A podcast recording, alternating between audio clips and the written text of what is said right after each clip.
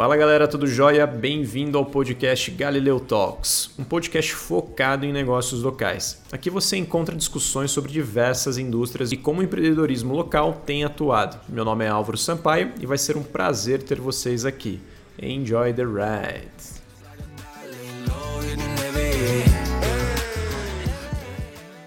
E eu quero começar falando do paraíso. Você já foi para o paraíso? Pois é, estou falando sério. Estou falando da Estância Mantiqueira, em Jacutinga, Minas Gerais. Gente, é o verdadeiro paraíso. E o melhor, a entrada é gratuita para toda a família. Sem dúvida, é o lugar mais legal que existe para ir no final de semana e curtir momentos inesquecíveis. Tem de tudo: uma comidaria completa com o melhor da gastronomia serrana, uma mini fazendinha com animais exóticos e tem até um búfalo albino por lá. Isso sem falar das simpáticas alpacas e as lhamas que são o símbolo do local. São vários animais super bem cuidados e que fazem a alegria de todas as idades. Dá para tirar foto com eles e inclusive interagir. É demais. A Estância Mantiqueira conta ainda com lazer aquático, casa do café com o melhor do cafezinho da serra, um empório com produtos regionais e até uma saboaria com sabonetes que mais parecem obras de arte. Para você que gosta de petiscar e tomar aquele chopp trincado de gelado, tem a Arena Mantiqueira que traz as porções mais deliciosas que já vi. Tem até pastel de jacaré. Segue lá no Instagram, arroba Estância Mantiqueira e lembre-se, a entrada é gratuita gratuita. Então, bora para Jacutinga, a vida vale a pena na Estância Mantiqueira.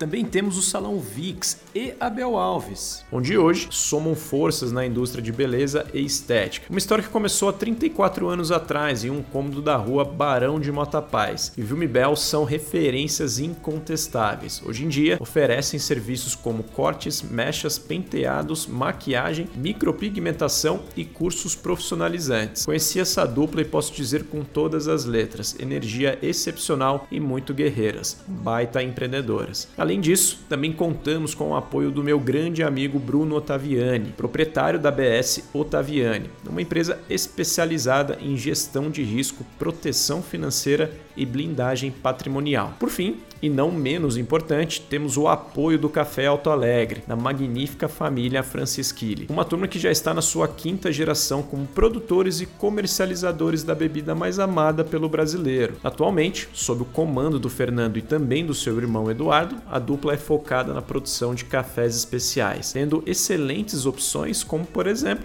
o Bourbon Amarelo, o Catuaí e também o Mundo Novo. Graças a eles, esse podcast tem melhorado cada vez mais. Então vai aqui o meu muito obrigado. Para quem se interessou, todos os contatos estarão na descrição desse episódio.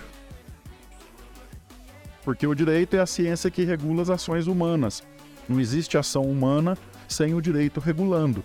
Então, o direito ambiental nada mais é que o direito que regula as ações humanas para com o meio ambiente.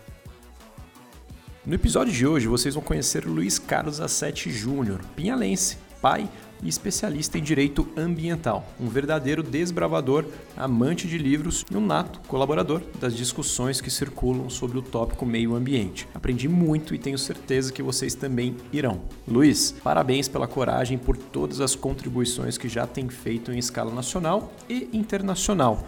Um grande abraço, até mais. Fala galera, tudo bem? Aqui quem fala é o Álvaro Sampaio. Eu sou o fundador do podcast Galileu Talks. Inclusive, hoje é o nosso último podcast de 2022, nosso ano de inauguração. O trigésimo podcast aqui só desse ano, tá? E vamos ter a honra de finalizar aí esse ano para lá de especial com um convidado também para lá de especial. Antes de passar a palavra aqui para o nosso convidado, eu quero apresentá-lo. A gente vai estar falando com o Luiz Carlos A7 Júnior, né? Uh, tem um currículo bem grande aqui, pessoal. Eu vou ler parte dele, mas é um cara autoridade no assunto que a gente vai falar hoje, tá? Então, o Luiz é advogado e professor de pós-graduação, também especializado em direito empresarial ambiental, direito agrário ambiental meio ambiente do trabalho e direito minerário. Ele também tem pós-graduação em direito de empresa, mestrado em direito internacional com ênfase em meio ambiente e direitos humanos e, por fim, doutorando em direito. Entre várias outras contribuições na indústria e também do tema que vamos falar hoje. E sem mais delongas, o Luiz ele é especialista, como vocês puderam ver, né, em direito ambiental, que incorpora né, várias segmentações. A gente vai enriquecer cada vez mais essas discussões aqui. Luiz, prazerzaço ter você aqui no nosso podcast. Sampaio, uma, um prazer é meu. Obrigado da, do convite, obrigado da oportunidade. Falar sobre direito ambiental é sempre um prazer, é sempre uma honra, porque é, é algo que eu amo fazer, faço há 29 anos isso. E, e vir aqui conversar com você e falar sobre algo que eu gosto tanto é, é, é muito gratificante. Eu agradeço você pela oportunidade. Eu tenho certeza aí que vai ser bem enriquecedor, né?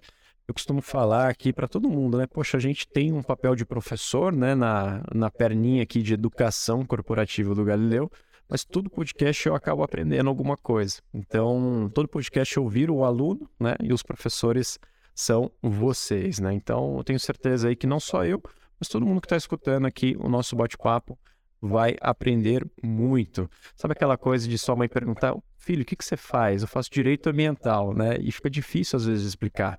Então talvez seja o espaço aqui para os nossos ouvintes tirarem todas essas dúvidas e quem sabe se identificar também com esse segmento, né? Isso que você acabou de mencionar é uma realidade na minha vida. Eu confesso a você que tem muita gente que não sabe o que eu faço, a começar pelo meu pai. O meu pai, até pouco tempo atrás, não sabia o que eu fazia. Ele tinha hora que achava que o serviço meu era um serviço voltado para engenharia, outra hora ele não sabia exatamente aquilo que eu fazia. E tem muita gente que não sabe o que é o papel do advogado que trabalha na área de meio ambiente ou o advogado que trabalha na área de meio ambiente do trabalho agrário, ambiental, uhum. direito minerário, enfim.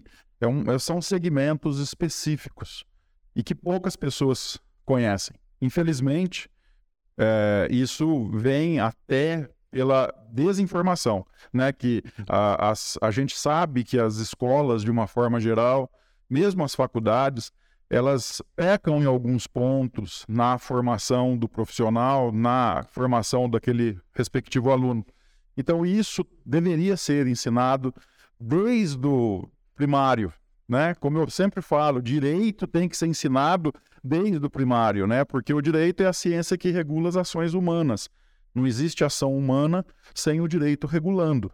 Então, o direito ambiental nada mais é que o direito que regula as ações humanas para com o meio ambiente. É basicamente isso. Legal demais. Inclusive, eu vou fazer algumas perguntas aqui de como que esse, eu vou chamar campo de estudo, tá? E me perdoa se eu estiver falando errado aqui, mas Verdade. o é, qual ano esse campo de estudo acabou surgindo? Como que foi a evolução dele, tanto lá fora, né, como também aqui no Brasil? Mas a gente chega lá, né? Primeiro, eu queria saber aqui, uh, Luiz, você é pinhalense também. Você Nascido, nasceu aqui?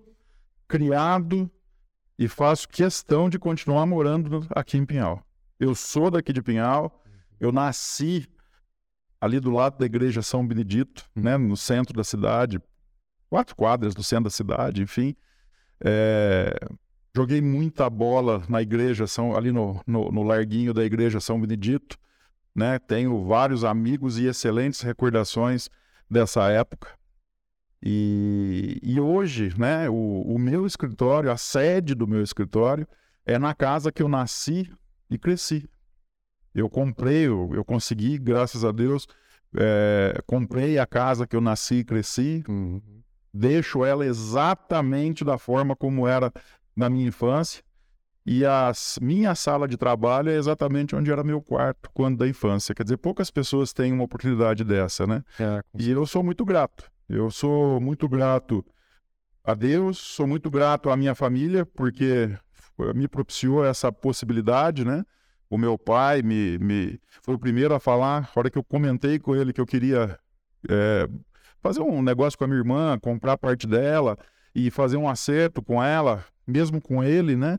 E na hora, ele adorou a ideia, principalmente quando eu falei que eu ia manter a casa exatamente da forma como ele e o pai dele fizeram. É, apesar da gente não ter o mesmo sangue, né? Eu acho que a gente divide o mesmo sentimento de bairrista, vamos falar assim. Sim. Então, É, eu também, cara, apesar de ter morado fora, né? Eu gosto muito daqui da cidade onde eu nasci. Eu acho que tem muita gente boa aqui, é, tem muita coisa boa para se cultivar, né? E a gente precisa ser é, os protagonistas, né, dessa ação. Então, bacana, parabéns aí pela, uh, vamos falar assim, a opcionalidade de ficar aqui. Eu tenho certeza que em algum momento da sua vida, que a gente vai entender um pouquinho mais aqui no nosso podcast, você teve, inclusive, oportunidades de sair de Pinhal. Sim, eu morei fora, eu, eu, eu morei em São Paulo, eu, eu, eu tive, eu tenho, né, compromissos fora de Pinhal. Uhum. Mas com o tempo, né, e aí veio a pandemia do Covid e as reuniões passaram a ser virtuais, uhum. as audiências passaram a, ser, a serem realizadas de forma virtual. E aí eu falei, é o momento de eu colocar realmente a sede do escritório em Pinhal. Uhum. E a pandemia foi um problema e ainda continua sendo, né? Muita gente sofrendo por decorrência dela. Mas eu sempre pensei que na dificuldade é que vem o momento de crescimento. É na dificuldade que você faz acontecer. Eu sempre pensei dessa forma. E quando veio a Covid, eu falei: é agora. É agora. Né? Eu tenho escritório em Pinhal, Campinas e São Paulo escritório pequeno, não é nada, mas é um escritório é, para atender empresas, né, que é o nosso foco. E aí eu falei, eu vou levar a sede do escritório para Pinhal. Eu sempre fiz o atendimento em São Paulo, né, de clientes lá de São Paulo, Campinas, de clientes de Campinas, e muitas vezes viajando até o cliente em outros estados, porque eu tenho clientes em outros estados. E nunca imaginei que eu iria trazer a sede do escritório aqui para Pinhal e ia ter um dia que clientes de São Paulo viriam para cá. Né? Clientes de Campinas viriam para cá. E é o que está acontecendo. E eu estou super feliz, porque eu consegui unir várias coisas que eu sempre sonhei. Primeiro, estar mais tempo aqui na cidade, que eu gosto tanto, mais próximo da minha família, que eu amo demais. E ao mesmo tempo, eu sempre tive vontade, sempre fiz isso, é, auxiliar a cidade de alguma forma. Eu sempre pensei, eu quero ajudar a cidade de alguma forma e sempre que eu posso, assim eu faço. É. E trazer empresários, trazer gente de fora para cá, está sendo assim um, uma, um, um, prazer, porque muita gente não conhece, não conhecia até então. E, e hoje, alguns clientes ficaram, é, ficaram fãs da cidade. Eles vêm, gostam, é, alguns comentam, olha, eu vou mais vezes. Então, isso é, é, animador. Eu, eu acho bárbaro isso. Eu entendo o que você está falando, porque quando a gente acaba retroagindo, né, alguns anos atrás, é, o fluxo, vamos falar assim, fluxo comercial, né, pelo menos para a sua atividade, era do interior para o centro urbano, vamos Exato. falar assim, né? O grande centro. É, o grande centro. Isso. Daí agora, o que você está dizendo para a gente é, poxa, é, mudou um pouco da dinâmica, né? É, não só das audiências, mas também até o, a relação comercial e eventualmente o cara que está nos grandes, os, as pessoas que estão no, no, nos grandes centros, né, estão preferindo vir ao interior, né, entender como que é o espaço, por aí vai. Eu acho que traz aquele aquela sensação de, de paz, né? Que é insubstituível aqui para nós, né? Ô, Luiz, é, deixa eu te perguntar uma coisa. É, então, a gente já sabe que você nasceu aqui em Pinhal, né? É um bairrista, vamos falar assim, né? É, mas eu queria entender onde que você estudou também, né? Isso que é, é bacana. Qual que é a formação né, acadêmica sua até é, a sua trajetória então? Vamos lá. Eu sou bairrista de carteirinha, tá? Eu, eu falo sempre isso. Você tem uma ideia? Eu tenho alguns grandes amigos em São Paulo e, que eu converso diariamente. E vários deles eu brinco dizendo que o mundo gira em torno de Pinhal. Óbvio, é uma brincadeira, né? E eles, no começo, eles falavam, né? Me xingavam, inclusive, imagina, isso é absurdo tal. Mas é incrível que alguns deles adotaram essa frase depois que vieram para cá. Porque é, são pessoas que moram, vivem dentro daquela rotina louca de São Paulo, né? Você já morou lá, você sabe do que eu estou falando, né? E quem mora em grande centro sabe o que é. E quando a pessoa vem até aqui, faz uma reunião e depois eu saio com a pessoa, faço questão de tomar um café em alguma cafeteria da cidade, né? Eu não vou citar o nome aqui para não para ninguém ficar bravo comigo, porque às vezes eu esqueço de alguma, mas existem algumas, né? Excelentes, todas são excelentes. E aí você vai lá, 15 minutos de um café, e depois você volta para o escritório e, e continua uma reunião. Isso em São Paulo não existe. Em Campinas não existe, no Rio de Janeiro não existe, qualquer capital não existe. É muito difícil você ter. Então, isso gerou um diferencial, né? Então, tem várias histórias relacionadas a isso que depois eu posso entrar em detalhe.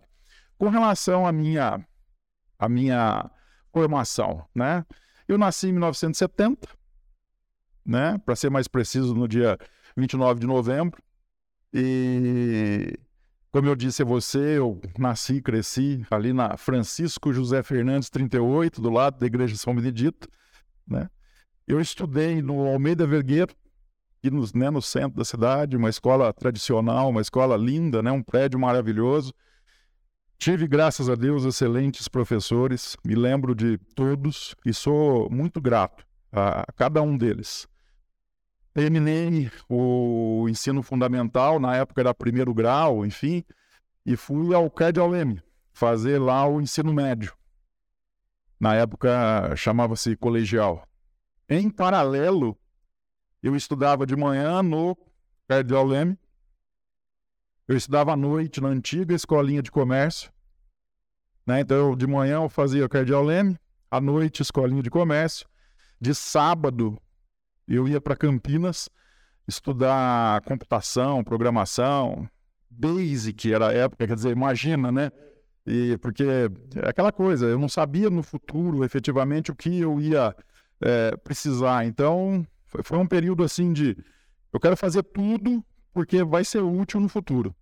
Então, nesses três anos de ensino médio, eu fiz é, datilografia, ensino de informática em Campinas, é, fiz é, é, ensino à distância, de Instituto Monitor, Instituto Universal, de técnico em eletrônica, tudo que você possa imaginar, é, elétrica, eu fiz muita coisa. E assim, eu, se eu falar para você que eu nunca usei nada disso, eu vou estar tá mentindo. Porque conhecimento nunca é demais. E, e, eu sou um rato de livro. Eu adoro livro e, e leitura. Eu livro digital é, é, a minha paixão. Eu não gosto do livro físico. Eu gosto do livro digital. E é questão de preferência. Então, eu gosto de aprender cada vez mais, né? De ler. Para você ter uma ideia, eu cheguei a fazer até curso de pintura automotiva de veículo. Por quê? Porque eu tinha curiosidade de saber como é que era. Não que eu iria trabalhar com aquilo, mas eu cheguei a fazer para aprender camadas de tinta, verniz, enfim, porque eu tinha curiosidade, uhum. né? Eu sempre fui curioso. E tudo isso na, antes da faculdade mesmo, no, no vai, se eu estou correto aqui na matemática da vida, entre os seus 14 e 12. 12 anos, 12 anos eu já era radioamador. Na verdade, era operador de, de rádio cidadão. Radioamador eu me tornei aos 19 anos. Eu, com 12 anos, eu já tinha indicativo de rádio operador e já aprendendo eletrônica através do Instituto Universal, Instituto Monitor, é, aprendendo a fazer antenas para o rádio, enfim. Eu, eu sempre fui mil e uma utilidades e sempre multitarefas, eu sempre fui assim. Hum. Né? E, e, sempre gostei de estudar. Nunca fui um aluno brilhante. Quem falar isso vai estar tá mentindo, porque realmente eu nunca fui. Mas é, é, aquilo que eu gostava, eu me, eu me jogava de cabeça.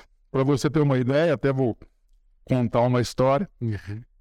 No Almeida Vergueiro, época ali de quinta série, mais ou menos, eu devia estar tá com por volta aí de 11 anos de idade. 10, 11 anos, acredito eu, não me lembro exatamente. É... Os alunos me chamavam né, de, de NASA, de astronauta, por quê? Porque eu tinha uma paixão. E eu mesmo falava, não, eu vou ser astronauta, quer dizer, coisa de, de, de criança, né? E, mas por quê? Pela paixão que eu tinha com aquilo. E aquilo passou. Até hoje eu lembro de muita coisa de astronomia, me interesso ainda pelo tema, mas não assim para uma leitura mais aprofundada, mas é uma leitura superficial, uma coisa mais superficial. Mas dali foi para eletrônica, da eletrônica, enfim, foi para e por aí vai. Eu eu fiz muita coisa. Eu já estudei muita coisa, mas assim, superficialmente. Entendeu? Porque eu não sabia exatamente lá no futuro, quando eu fosse trabalhar efetivamente, eu não sabia o que eu iria fazer. Para você ter uma ideia do que eu estou dizendo, nessa época de pré-adolescência, eu nem imaginava no, o direito. Eu me imaginava sendo engenheiro de telecomunicação. Tamanha era a paixão que eu tinha por eletrônica, por telecomunicação e tal. Mas depois, com o tempo, eu percebi que isso era superficial. Não era aquilo que eu gostaria de fazer. Uhum. Eu me encontrei quando eu fiz a faculdade de Direito. Eu falei, é isso, eu achei. E aí começou, começou a paixão. Eu, eu te falo assim, dos. Eu, eu, nos 12 anos, eu, eu, eu sempre falo, já falei isso para os meus filhos, é, uma data marcante na minha vida foi os 12 anos de idade, eu falo, porque ele foi o divisor de águas, né? Porque até então eu não sabia nem o que eu estava fazendo aqui, né? Até então. A partir dos 12 anos, eu queria fazer de tudo um pouco e descobrir tudo o que fosse possível, né? Então, é exatamente isso, é, é, é o generalista, só que sempre superficial, porque eu nunca achava algo que realmente eu gostava. Tanto é que eu, eu, eu sempre tive um, uma discussão com o meu pai. Você não termina nada que você começa. Essa, esse era o ponto. E eu ficava bravo com ele, mas ao mesmo tempo aquilo mexia comigo, porque realmente eu não, eu não, eu não levava, eu ia até um ponto e desanimava. Falei, poxa, mas não é isso. E aí eu ia atrás de outra experiência. Conclusão: isso foi ótimo para mim, hoje eu vejo. Porque eu aprendi várias coisas. Eu consigo hoje é, conversar sobre muitas coisas, né? Mas superficial.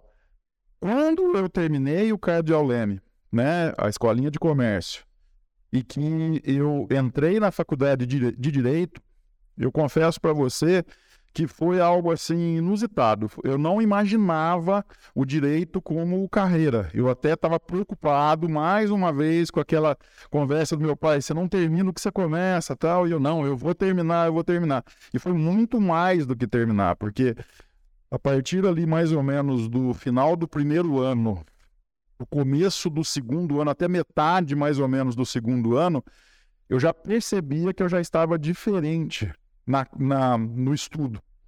Eu já percebia que tinha algo diferente.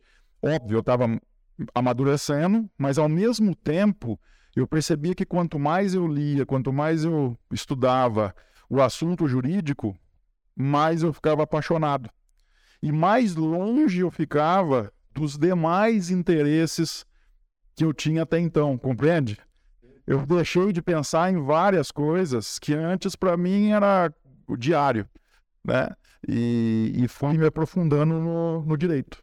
A gente para pensar, né? Acho que foi um processo natural de seleção, vamos falar assim, Sim. né? Então você teve várias experiências, foi filtrando ela, eh, elas aos poucos, encontrou o direito e foi se distanciando delas, mas não se esquecendo também, porque foi o que você falou também, voltando um pouco mais atrás. É, nada que eu estudei eu não usei, né? Então, eu usei alguma vez na minha vida algo que eu estudei, mesmo que superficialmente. Sim, né? sim, sem dúvida. Então, isso é interessante, esse, esse cruzamento.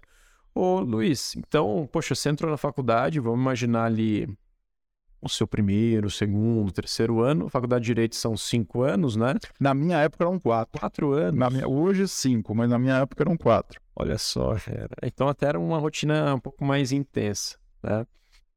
É eu fiquei curioso aqui em termos de o, os primeiros estágios, as primeiras experiências profissionais.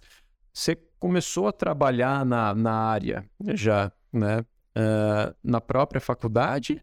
Ou você se formou e depois atuou na área? Não, foi assim. Deixa eu explicar para você, porque foi uma outra situação bem interessante, né? Eu não tenho ninguém na família na área jurídica, né? Não, nem de perto, né? O meu pai trabalhou a vida toda na Pinhalense, máquinas agrícolas, né? Uh, projetista de máquina. E minha mãe, professora. Minha mãe faleceu em 99. Então, não tinha ninguém, efetivamente, na área jurídica, para eu poder sequer trocar uma. tirar uma dúvida. Não, não tinha.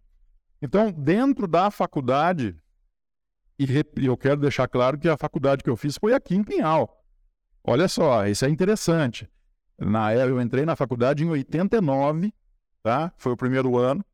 E no segundo ano eu conheci a minha esposa, a Flávia, né, que estava fazendo faculdade.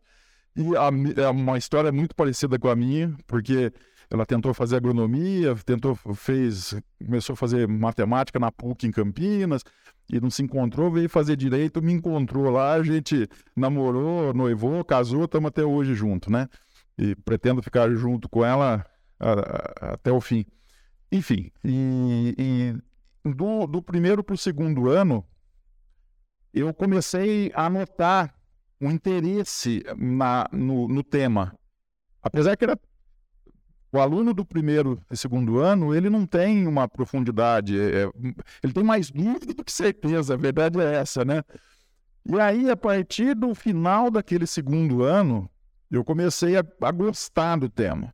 Alguns temas eu odiava, outros temas eu estava apaixonado, e assim, a partir do terceiro ano, eu comecei a procurar algumas pessoas para me dar uma, um norte, uma orientação.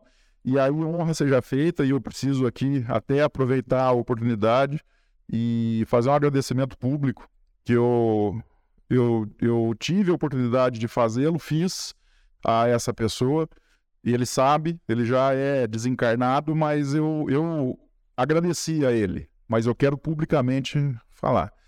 Eu, quem ajudou muito foi o Dr. Pedro Henrique Sertório. Sabe? Ele foi. Ele fez para mim é, algo que eu não imaginava que ele faria. E sem pedir absolutamente nada em troca. Era, eu percebia que era uma. Era uma. Era, era mútuo, sabe? Eu tinha uma, admira, uma admiração tenho ainda, não é porque desencarnou, que eu não tenho uma admiração grande por ele. E eu sentia que ele gostava muito de mim. E ele me ajudou muito. As primeiras idas em fórum foi através dele.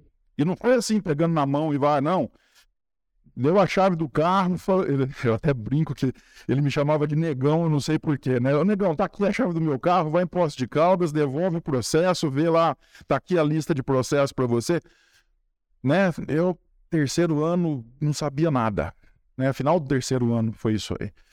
E aí, quarto ano, e depois eu fui para São Paulo, através, ele me ajudou, é, é, me indicou, né?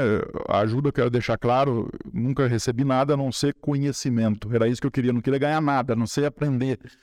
E ele me indicou, faça isso, isso, isso, e eu fui, nossa, e lá em São Paulo eu me virei e deu tudo certo. Então, esse conhecimento de apontar o caminho que era o que eu precisava. E isso eu agradeço muito a ele. Isso é legal, esse conhecimento. Inclusive, acho que foi um processo de você começar a ficar mais confiante, né? criar mais segurança nas rotinas ali do dia a dia. Então, aquela coisa, ele pegar você, ó, toma a chave do carro e vai para lá visitar o cliente, ver o que ele é, quer, né? Entende e traduz aqui, sei lá, elabora uma solução. É, visitar cliente não, era ir ao fórum para ver o processo e me traga a informação do processo, que era uhum. muito pior. Um, né, um aluno de, de terceiro para quarto ano, como é que eu vou pegar um processo e analisar? E aí entra o generalista. Uhum. Eu tirava xerox né? Eu tirava xerox e trazia informação para ele, mas também estava estudando aquilo, compreende? Uhum. Era assim que eu fazia.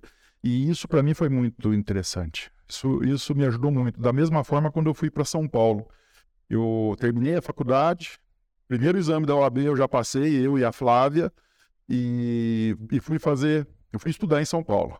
E aí, de cara, eu falei, eu vou entrar num cursinho preparatório para concurso, mas eu não vou fazer concurso. Eu nunca quis fazer concurso. Eu, eu, sabia que eu queria advogar. Já sabia que eu queria advogar, que era isso que eu queria. Então eu fui a aprender. Porque assim, eu sempre gostei de games, principalmente xadrez. Sempre gostei. Não sou um, um exímio é, é, jogador de xadrez, muito pelo contrário, mas eu sei que eu preciso vencer e preciso ter estratégia. Então, quando eu fui fazer o, o, o, a, a, o cursinho em São Paulo, a minha ideia era aprender como é que o outro lado pensa. Quem é o outro lado, né? O promotor e o, e o juiz. Eu não, não iria ser advogado criminalista, não era isso que eu, que eu queria para mim. Eu queria trabalhar com empresa E mas eu queria saber como é que o outro lado pensa. E aí foi fantástico. E lá, mais uma vez, o Dr. Pedro Henrique Sertor me ajudando, ele me indicou a um escritório em São Paulo, que eu fui, fiquei algumas semanas, não mais do que isso, e para eu fazer um estágio. Mas o estágio lá era entregar processos nos fóruns. Era só isso, eu não conseguia nem ver pelo volume. Então eu, eu ia de manhã, ficava até uma hora da tarde fazendo as aulas, não dava nem tempo de almoçar, já ia direto para o escritório, chegava lá, tinha 500 processos para devolver e eu saía carregando tudo aquilo, enfim. E eu aprendi era em São Paulo, entendeu? Era no centro ali de São Paulo? Onde era. Era? Era. A loucura era. total, né? Era. E, e eu aprendi andar em São Paulo. Hum. Eu aprendi. Então, assim, no começo eu ficava meio perdido, porque eu não sabia se eu estava no, no, sentido de Jabaquara, onde é que eu tô? Mas eu aprendi a andar em São Paulo. Então, mais uma vez, o generalista, né? Então eu fui tirando proveito de toda aquela loucura.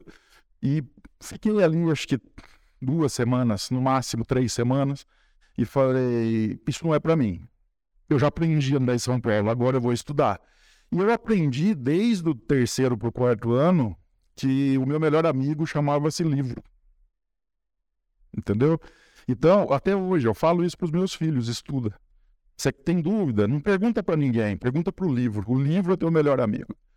E é assim, e isso, para mim, ô Sampaio, é, sem falsa modéstia, não, não, não é isso, mas Graças a Deus eu nunca tive assim insegurança.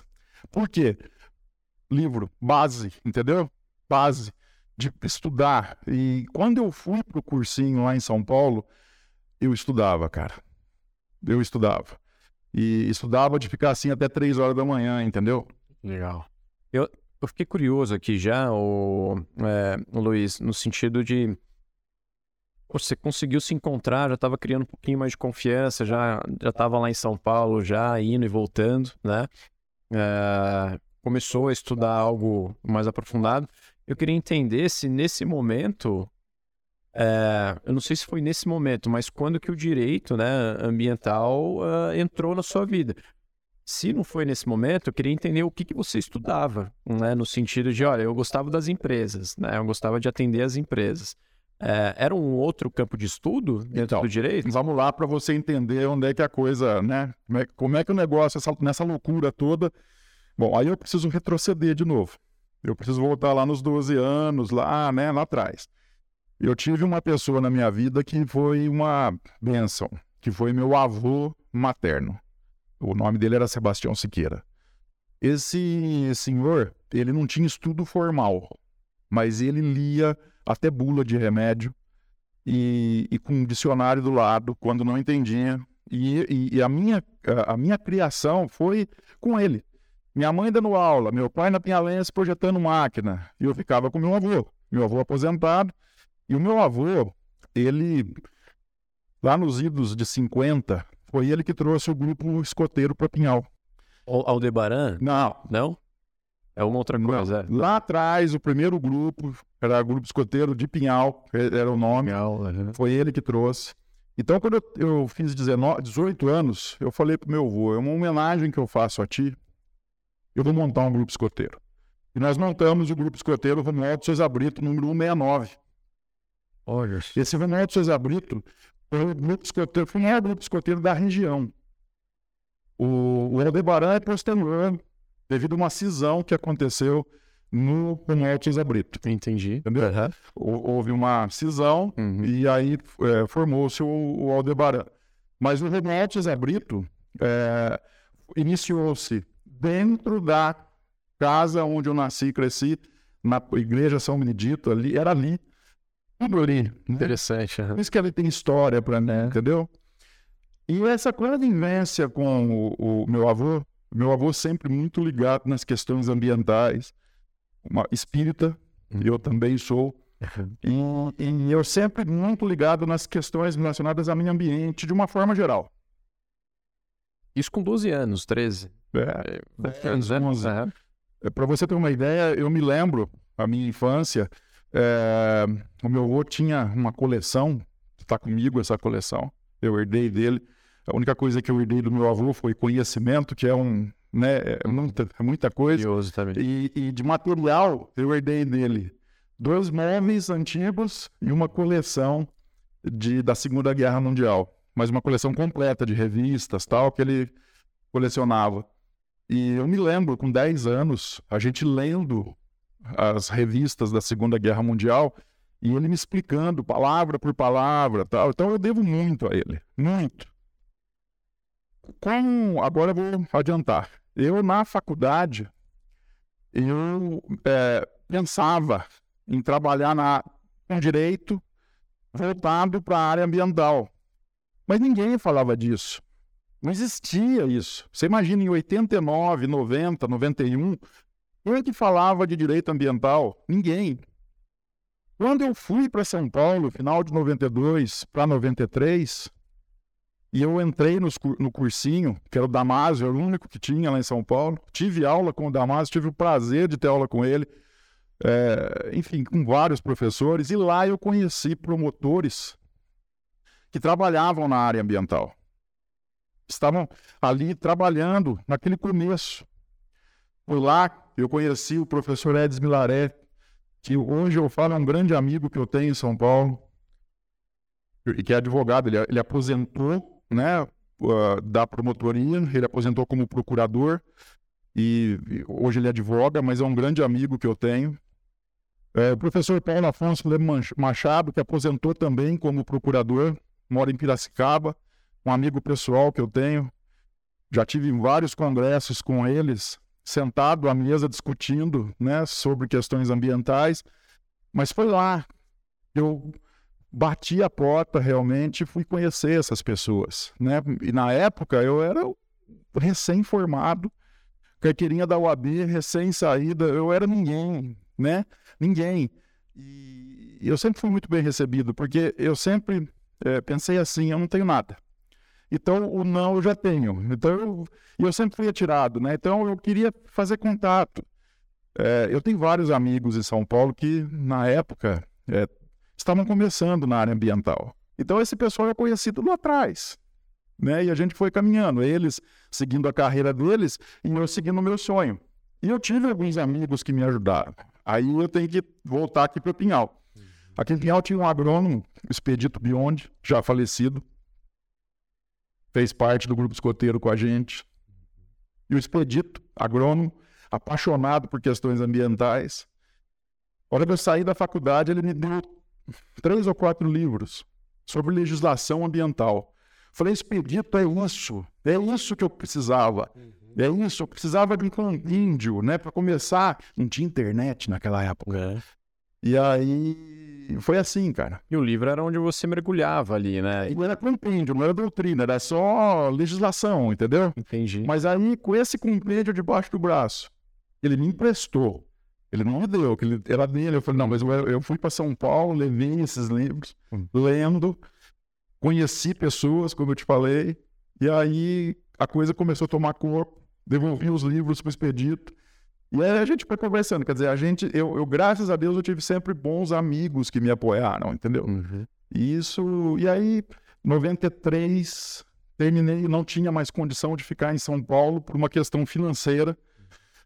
Eu voltei para Pinhal, montei meu escritório em Pinhal e comecei aqui a trabalhar com direito. Na época eu trabalhei com parte trabalhista, porque era uma área que eu gostava muito. Hum. Trabalhei para sindicatos para poder me manter e trabalhei, comecei a fazer algumas coisas pontuais em meio ambiente, mas bem pontual, quando aparecia. Mas sempre mantendo contato com o pessoal em São Paulo, sempre indo fazer algum cursinho, guardava dinheiro contado para ir para São Paulo para fazer curso. E assim a coisa foi desdobrando. Aí começou a aparecer serviço lá e aconteceu fiquei curioso aqui, Luiz, pensando, e você me corrija se eu estiver falando errado, tá? Mas é, eu tomei a liberdade de ler alguma coisinha ou outra é, antes do nosso bate-papo aqui, e, e, eu vi que as questões ambientais, né, quando a gente pensa no internacional, ele surgiu, pelo menos as primeiras discussões, um pouco antes do que do, o Brasil aqui, né? E daí eu não sei, mas eu acho que eu acabei levantando alguma conferência ou outra. Tem, por exemplo, a conferência de Estocolmo, né, que foi em 72. 72 E uma coisa legal que você falou foi é, os anos que você mencionou, 92, 93, que foi exatamente um pouquinho depois da Conferência do Rio, né? Que foi em 92. Então, cara, literalmente ali a gente está falando de um mato muito alto, né? Sim. Era um campo de estudo ainda, eu diria até inexplorado aqui no Brasil, porque se você encontrasse algum tipo de material de estudo, não era exatamente aquele material mastigadinho, Nada. peito, tinha uma linha de raciocínio, lógica, para passar algum tipo de conhecimento mastigado, né?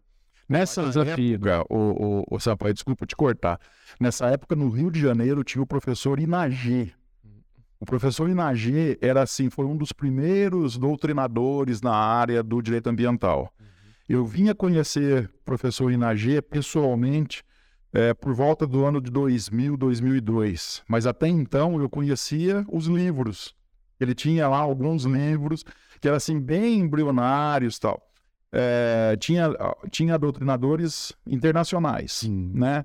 Mas que eu conseguia ter acesso a essas obras quando eu estava em São Paulo, que eu ia na biblioteca. Eu, eu ia buscar aonde estava, entendeu? Eu não tinha dinheiro para comprar essas obras naquela época. Mas aí deixa eu fazer um comentário com você para você entender.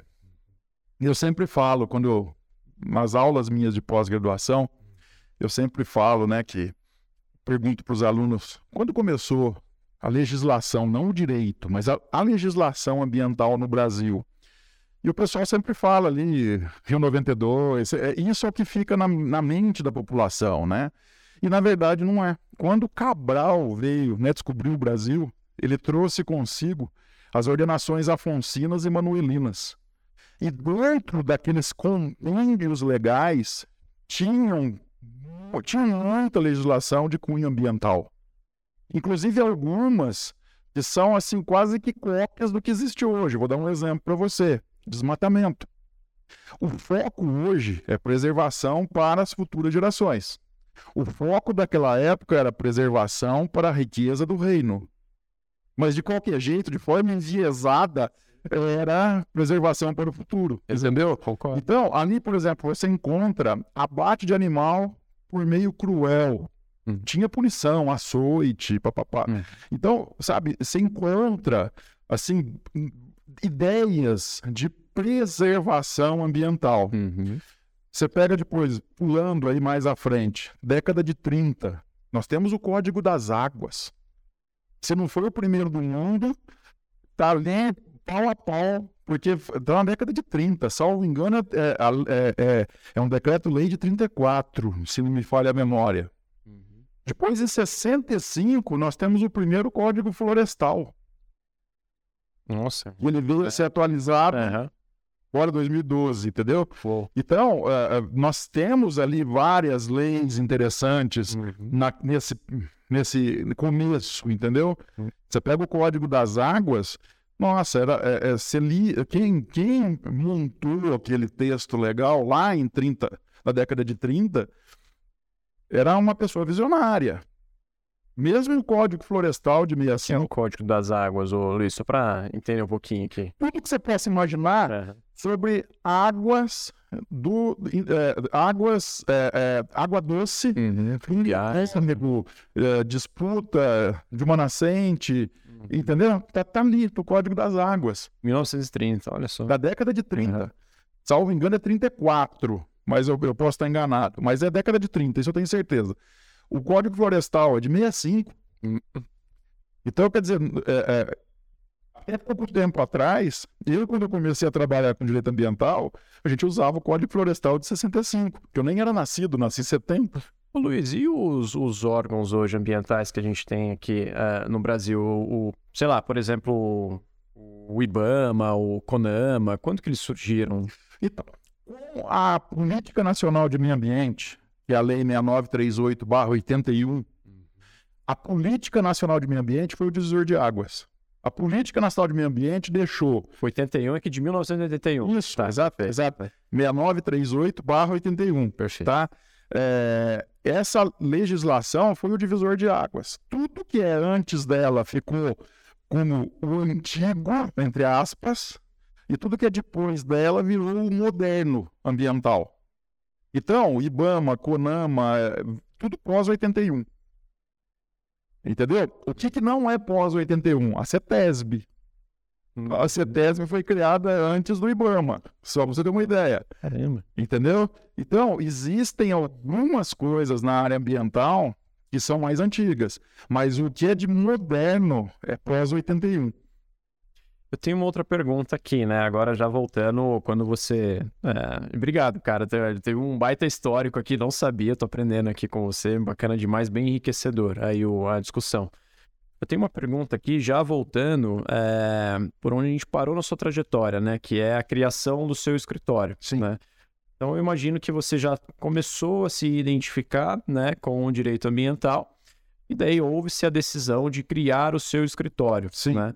Eventualmente, eu acho que você tem que ter um. tem que desenhar ali qual seria o seu foco daquele seu escritório, né? Queria que você comentasse um pouquinho uh, dessa fase da sua vida, né? Como foi esse processo de criação? Essa fase, o Sampaio, foi uma fase bastante complicada. Porque era assim, eu estudava e tinha verdadeiro, né, verdadeira paixão por uma área do direito, na qual não me dava retorno financeiro nenhum. Ninguém me procurava por aquilo que eu tanto estudava e eu tinha conta para pagar. Então, era, era assim, eu vivia dividido, porque eu queria trabalhar em uma área que ninguém me procurava e que eu não conseguia sequer me manter com aquilo. E eu, então o que, que eu fiz? Eu comecei, eu percebi que para eu poder trabalhar com aquilo, eu tinha que primeiro ganhar dinheiro. Para que o dinheiro mantivesse aquilo, nem se fosse por hobby. Essa foi a minha ideia. Então, eu fui no mais fácil. Na época da faculdade, eu tinha muita facilidade com o direito do trabalho. Eu gostava da área do direito do trabalho. Talvez daí que veio a simpatia mútua entre eu e o Dr. Pedro Henrique Sertório. Ele dava aula de direito do trabalho, ele foi professor meu de direito do trabalho. É, eu, como eu repito, nunca fui aluno brilhante, mas eu sempre fui esforçado, né? E, e o que que ocorre? Eu entrei para trabalhar para sindicato. Era o mais perto e o mais fácil para eu conseguir pagar minhas contas. E eu fiquei de 93, tá? Metade de 93, porque meu escritório foi aberto em outubro de 93. Eu não sei precisamente a data do mês de outubro, mas foi mês de outubro, né? O dia, eu quero dizer. Então, em outubro de, de 93, eu abri meu escritório fazendo trabalhista, empresarial, porque era uma área que eu sabia que eu ia me dar bem, que eu, que eu tinha vontade, eu, eu gostava da área, então eu sabia que ali ia dar certo, e ambiental. E o ambiental era paixão, entendeu?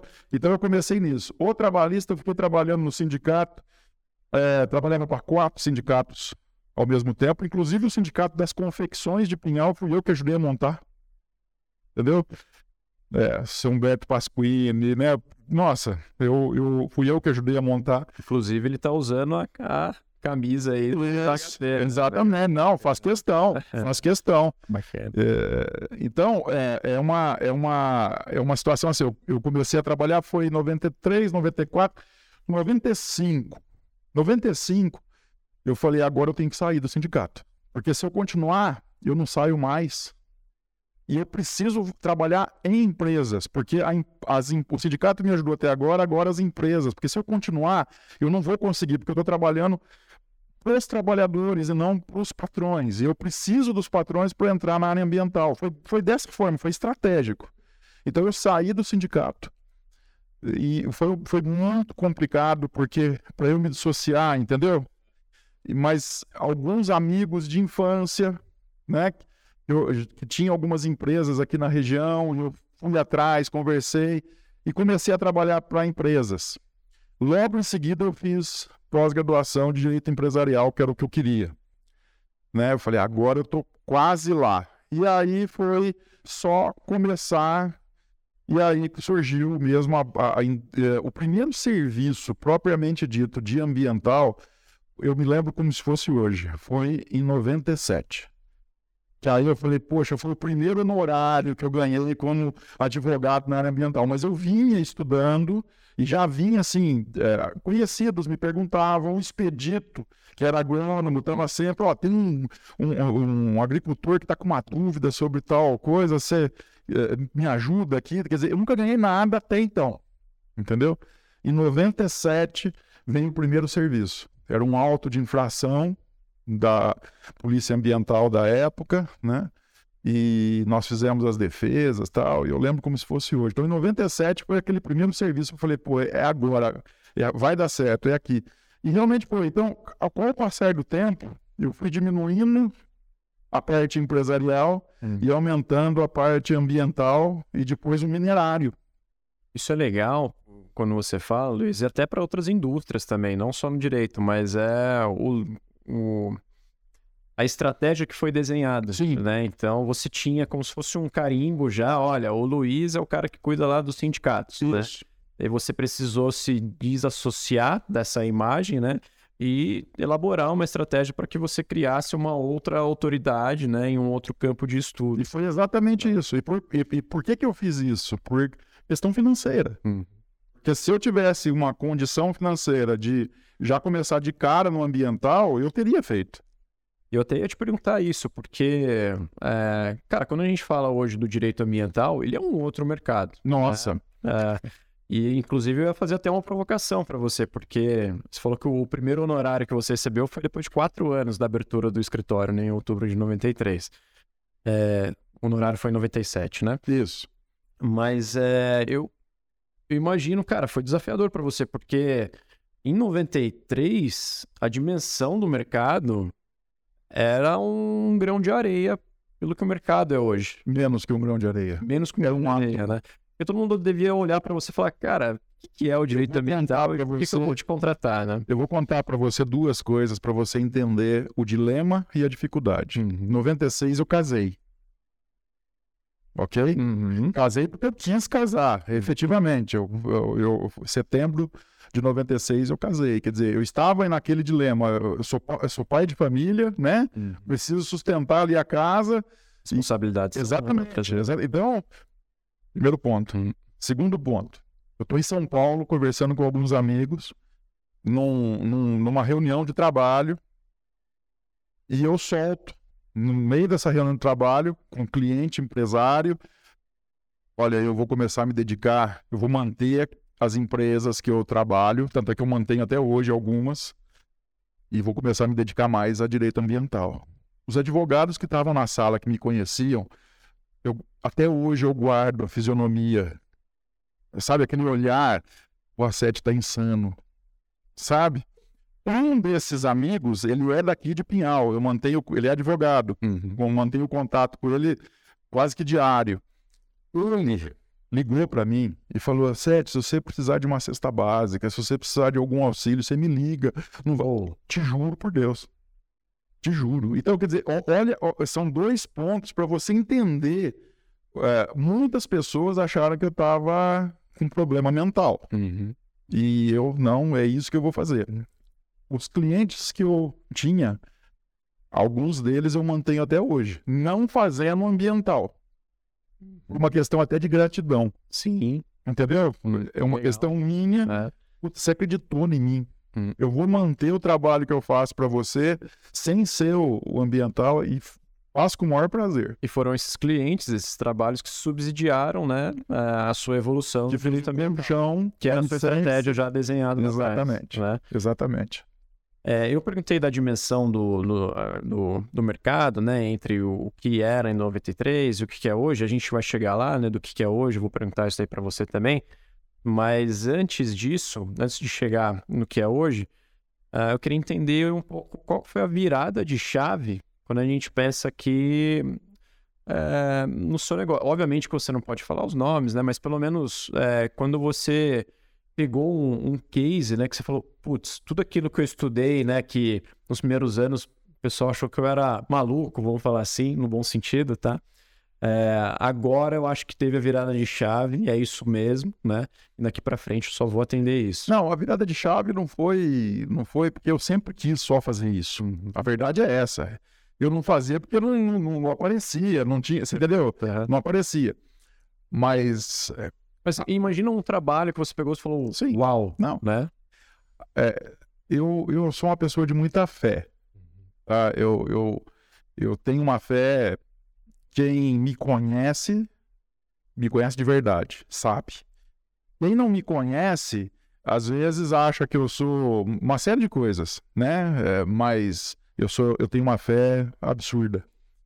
Em 97, a partir desse primeiro cliente que me procurou, que foi uma coisa assim muito pequenininha, embrionária, um serviço bem, bem pequeno realmente, não, aparece, não, não, não parou mais de aparecer clientes. E na época, se você puxar pela memória, nós não tínhamos internet, sites, né, WhatsApp, né, nós não tínhamos. Então era quase que um boca a boca. E como é que isso aconteceu? Porque tinha que acontecer, foi Deus. Foi Deus. Isso não, não resta dúvida. E, e, assim, serviço, ah, um serviço que virou, a, virou assim a chave. Eu não sei te falar exatamente, porque eu sempre falo, né? Eu tenho vários amigos promotores. Eu, eu tenho vários, realmente eu tenho vários amigos promotores, gosto demais dos promotores. E eu sempre falo que o promotor, os promotores de justiça, de uma forma geral, foram aqueles que mais me ajudaram. Porque é, eles começaram a fazer um, um trabalho, não, não, é só aqui na região, no Brasil inteiro, é, de conscientização, de buscar é, que os agricultores fizessem, é, fizessem a recomposição de áreas de preservação permanente, as margens de, de, de rio que em muitos lugares estava é, totalmente degradado, reservas legais, que em alguns, algumas propriedades tinha menos do que os 20% que precisava, 20% aqui na região, Cerrada 50%, é, Amazônia Legal é 80%. Então os promotores começaram a ingressar com ações obrigando os, os agricultores a fazer esse trabalho de recomposição. E isso também me ajudou. Eu estava no, no, lugar certo, no, na hora certa, no momento certo. Começaram a aparecer processos. E eu comecei a ter êxito. Por quê? Porque eu vinha já estudando, eu sabia o que estava acontecendo. Eu, eu, eu, estudei lá, eu, eu, conversar, eu conversei com, com muitos promotores, eu, eu já vinha participando de seminários e congressos, não como palestrante, assistindo. Então eu sabia o que estava acontecendo, entende? Veja, eu não estou aqui dizendo que eu tive informação privilegiada, não é isso. Eu estou dizendo que eu estava atualizado, entendeu? No, no momento. E aí começou a aparecer serviço. E o serviço começou a dar certo, porque eu estava preparado. E um agricultor foi falando para o outro, e aí começou a vir empresário, e não parou mais. E eu cada vez estudando mais, porque a cada processo que chegava era um desafio novo, era uma situação nova. E a gente foi trabalhando. E aí começou a aparecer serviço no Ceará, começou a aparecer serviço em outros estados. Eu tenho serviço no interior do Ceará, graças a Deus. Eu tenho processos, eu tenho Maranhão, São Luís do Maranhão. Um dia me liga, doutor Sete, eu sou, não vou citar nome por uma questão de ética, eu sou fulano de tal, um ex-aluno do senhor que me indicou. Eu tô com um problema, o senhor pode me defender? Eu falei, ah, tudo bem, só que eu tô em São Paulo. Não, não tem problema. Eu tenho um advogado aqui, se o senhor precisar, ele te ajuda aqui localmente, só que o senhor faz tudo daí. E comecei. Era um risco danado, porque nós não tínhamos internet como tem hoje, né? Era tudo à distância. Você tinha que fazer petição, mandava por e-mail, ligava para saber se o cara recebeu a petição. E aí ele tinha que ir no fórum fazer o protocolo. Olha, assim, é interessantíssimo. Assim, eu tenho até um, umas perguntas. Pensando no negócio como um todo aqui, né? É, imaginando que você já tenha criado a sua autoridade é, nessa época, falando de direito ambiental, mas um trechozinho do nosso bate-papo que você falou e me chamou a atenção também é sobre o direito minerário, né?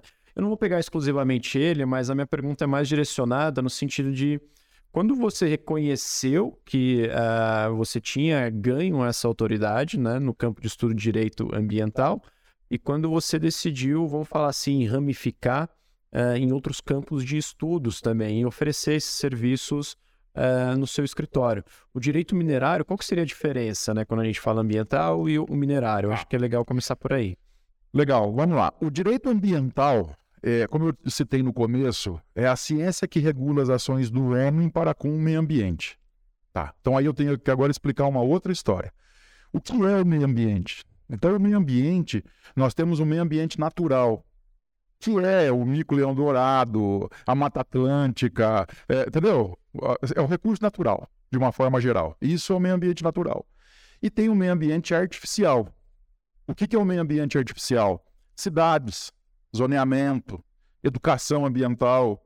Então, toda essa parte de meio ambiente artificial, nós estamos inseridos nela porque nós é que criamos a parte artificial, mas também nós estamos inseridos no natural. Porque nós somos parte do recurso natural. Perfeito? Perfeito. Tá.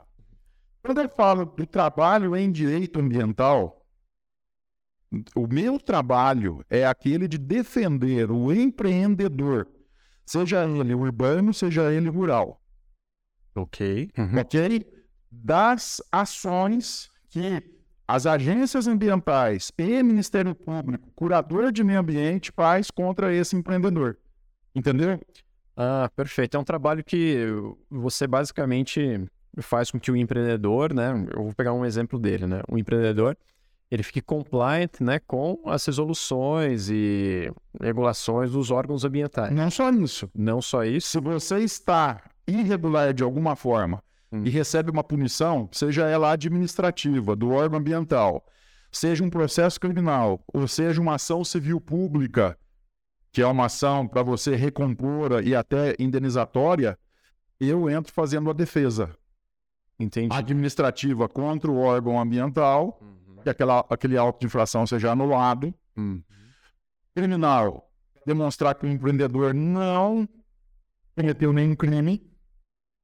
E o civil, demonstrar que não houve dano, ou que o dano não foi tão grande assim quanto está sendo pintado. Quer dizer, eu estou aqui tentando falar em, uh, uh, usar um não juridiquês para que o máximo de pessoas possa, possam entender. Hum. Então, esse é o meu trabalho. Hum. Veja, eu também faço o trabalho de auxiliar o empreendedor urbano e rural que ele compreenda a legislação. Existem, existem clientes que me contratam para que eu ajude o engenheiro. Como se fosse uma auditoria interna, algo nesse sentido, Isso. né?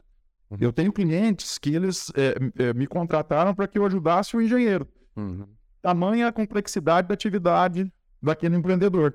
Compreendeu? Uhum. A legislação ela muda diariamente, as normas. Então, eu fico alimentando o engenheiro com aquelas informações diárias que saem. Compreende? Perfeito.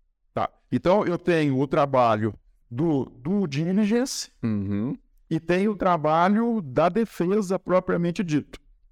Quando a gente vai trabalhar na defesa, eu preciso de técnicos me ajudando, engenheiros, engenheiro ambiental, geólogo, engenheiro de mina, biólogo. Eu preciso ter um respaldo técnico para conseguir demonstrar que aquilo não é bem aquilo, compreendeu? Ou que a lei não está sendo descumprida da forma como está sendo dito. Então, eu preciso desse respaldo. E eu tenho bons profissionais, eu fui fazendo amizade e, e, se tornaram parceiros no decorrer da, da, da vida profissional. Então, isso é a advocacia ambiental que eu faço.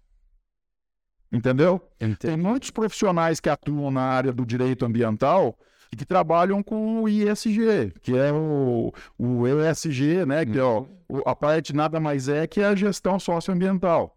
Uhum. Tem colegas da área do direito ambiental que trabalham com crédito de carbono. Não é a área que eu atuo, uhum. entendeu? É só para você entender. Tem, assim, inúmeros segmentos dentro da área ambiental.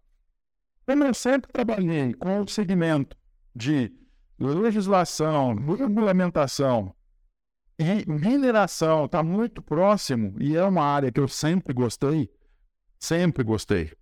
Né? Eu sempre gostei de colocar a mão em minério, de pôr a mão na terra, né? É, pô, quartzo, que legal tal. Foi um pulo. Eu comecei a estudar, gostei. Ô, Luiz, eu tenho até uma, uma pergunta aqui, só para materializar um pouco a aula que você deu aqui. Cara, Imagina. obrigado mesmo, legal demais. Mas materializando, vamos pegar aqui um caso real que teve né, aqui no Brasil, que foi o desmonora, é, o, a Vale. É difícil falar a palavra, né? Mas acabou tendo aquele desmoronamento né, uh, da Vale. E daí, poxa, é, teve aquela tsunami de barro, né? E daí, eventualmente, aí até é, tinha minérios ali, alguma coisa nesse sentido. E diga-se de passagem, o, o, atual presidente da Samarco uhum. é o Rodrigo, que estudou comigo no Cardioleme. Olha só. colegial, é sério. É sério. Ah, é? Pialense também, né? Não, é, não, ele é de Campo sobrinho do Vinícius da rádio da Pinhal Rádio Clube. Pô. Só pra você ter uma noção. Tá todo mundo em casa, então. Entendeu? Né? Mas eu pergunto isso porque, só para materializar e quem tá escutando a gente entender um pouquinho, né? Aconteceu a atrocidade, né? Eventualmente ela gerou consequências. Vamos, vamos pegar aqui, sei lá, poxa, caiu alguma coisa indevida e um rio que estava ali do lado. Um, dá um exemplo bobo aqui. E daí eu tenho até um amigo que é biólogo, e inclusive ele está fazendo um trabalho hoje de análise né, das áreas impactadas uh, por esse desmoronamento. Né? Eu achei interessante porque contratam a empresa dele e daí é, tem uma equipe que faz todo o respaldo técnico, né? E daí tem o laudo que é gerado e esse laudo ele é, é direcionado, por exemplo, para um advogado de direito ambiental. Seria isso mesmo? É isso. Olha que legal. É isso, é exatamente uhum. isso. E no caso lá, o desmoronamento, na verdade, não foi isso. Foi uma liquefação da parte inferior daquela barragem de rejeitos e que aquela liquefação solapou a barragem por baixo e aí o, a, a, deu uma infiltração, vá para não falar a parte técnica, uhum. e aí veio tudo abaixo. Foi isso que aconteceu. E é um trabalho super interessante quando eu gosto do técnico também, né? Mas esse laudo que ele está fazendo, ele basicamente ele está é, entendendo quais foram as áreas impactadas, porque alguma, algumas dessas áreas são áreas de pesca. Sim, né? sim. E daí, eventualmente, ele está fazendo os estudos, os laudos técnicos, para ver se a pesca pode continuar ali ou não. não é? Mas legal, agora acho que a gente entendeu. Entendeu? Me fala um pouco do minerário, então. O minerário é basicamente a mesma coisa. Só que, uh, como eu trabalho muito. No, como é que eu comecei no minerário? Vamos, vamos, vamos, vamos por parte. É. Porque senão as pessoas não entendem, né? E, e, e mais uma vez eu quero te agradecer, porque eu acho que agora meu pai vai entender o que eu faço. Verdade, é verdade. É, é assim, como eu, eu sempre trabalhei para o agronegócio, para o empreendedor rural, né? Eu, eu, eu sempre tive muito próximo do, do, do empreendedor rural. É, começaram a aparecer alguns, alguns agricultores. A sete, chegou para mim essa ação de uma mineração querendo entrar na minha terra. E eu falei, opa, vamos, vamos estudar isso, mas isso lá atrás, não é agora, lá atrás.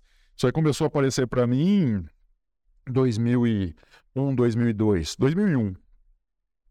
Falei, pô, interessante, eu vou estudar. E comecei a estudar. Então, eu, eu entrei na área do direito minerário, não foi fazendo uma pós-graduação.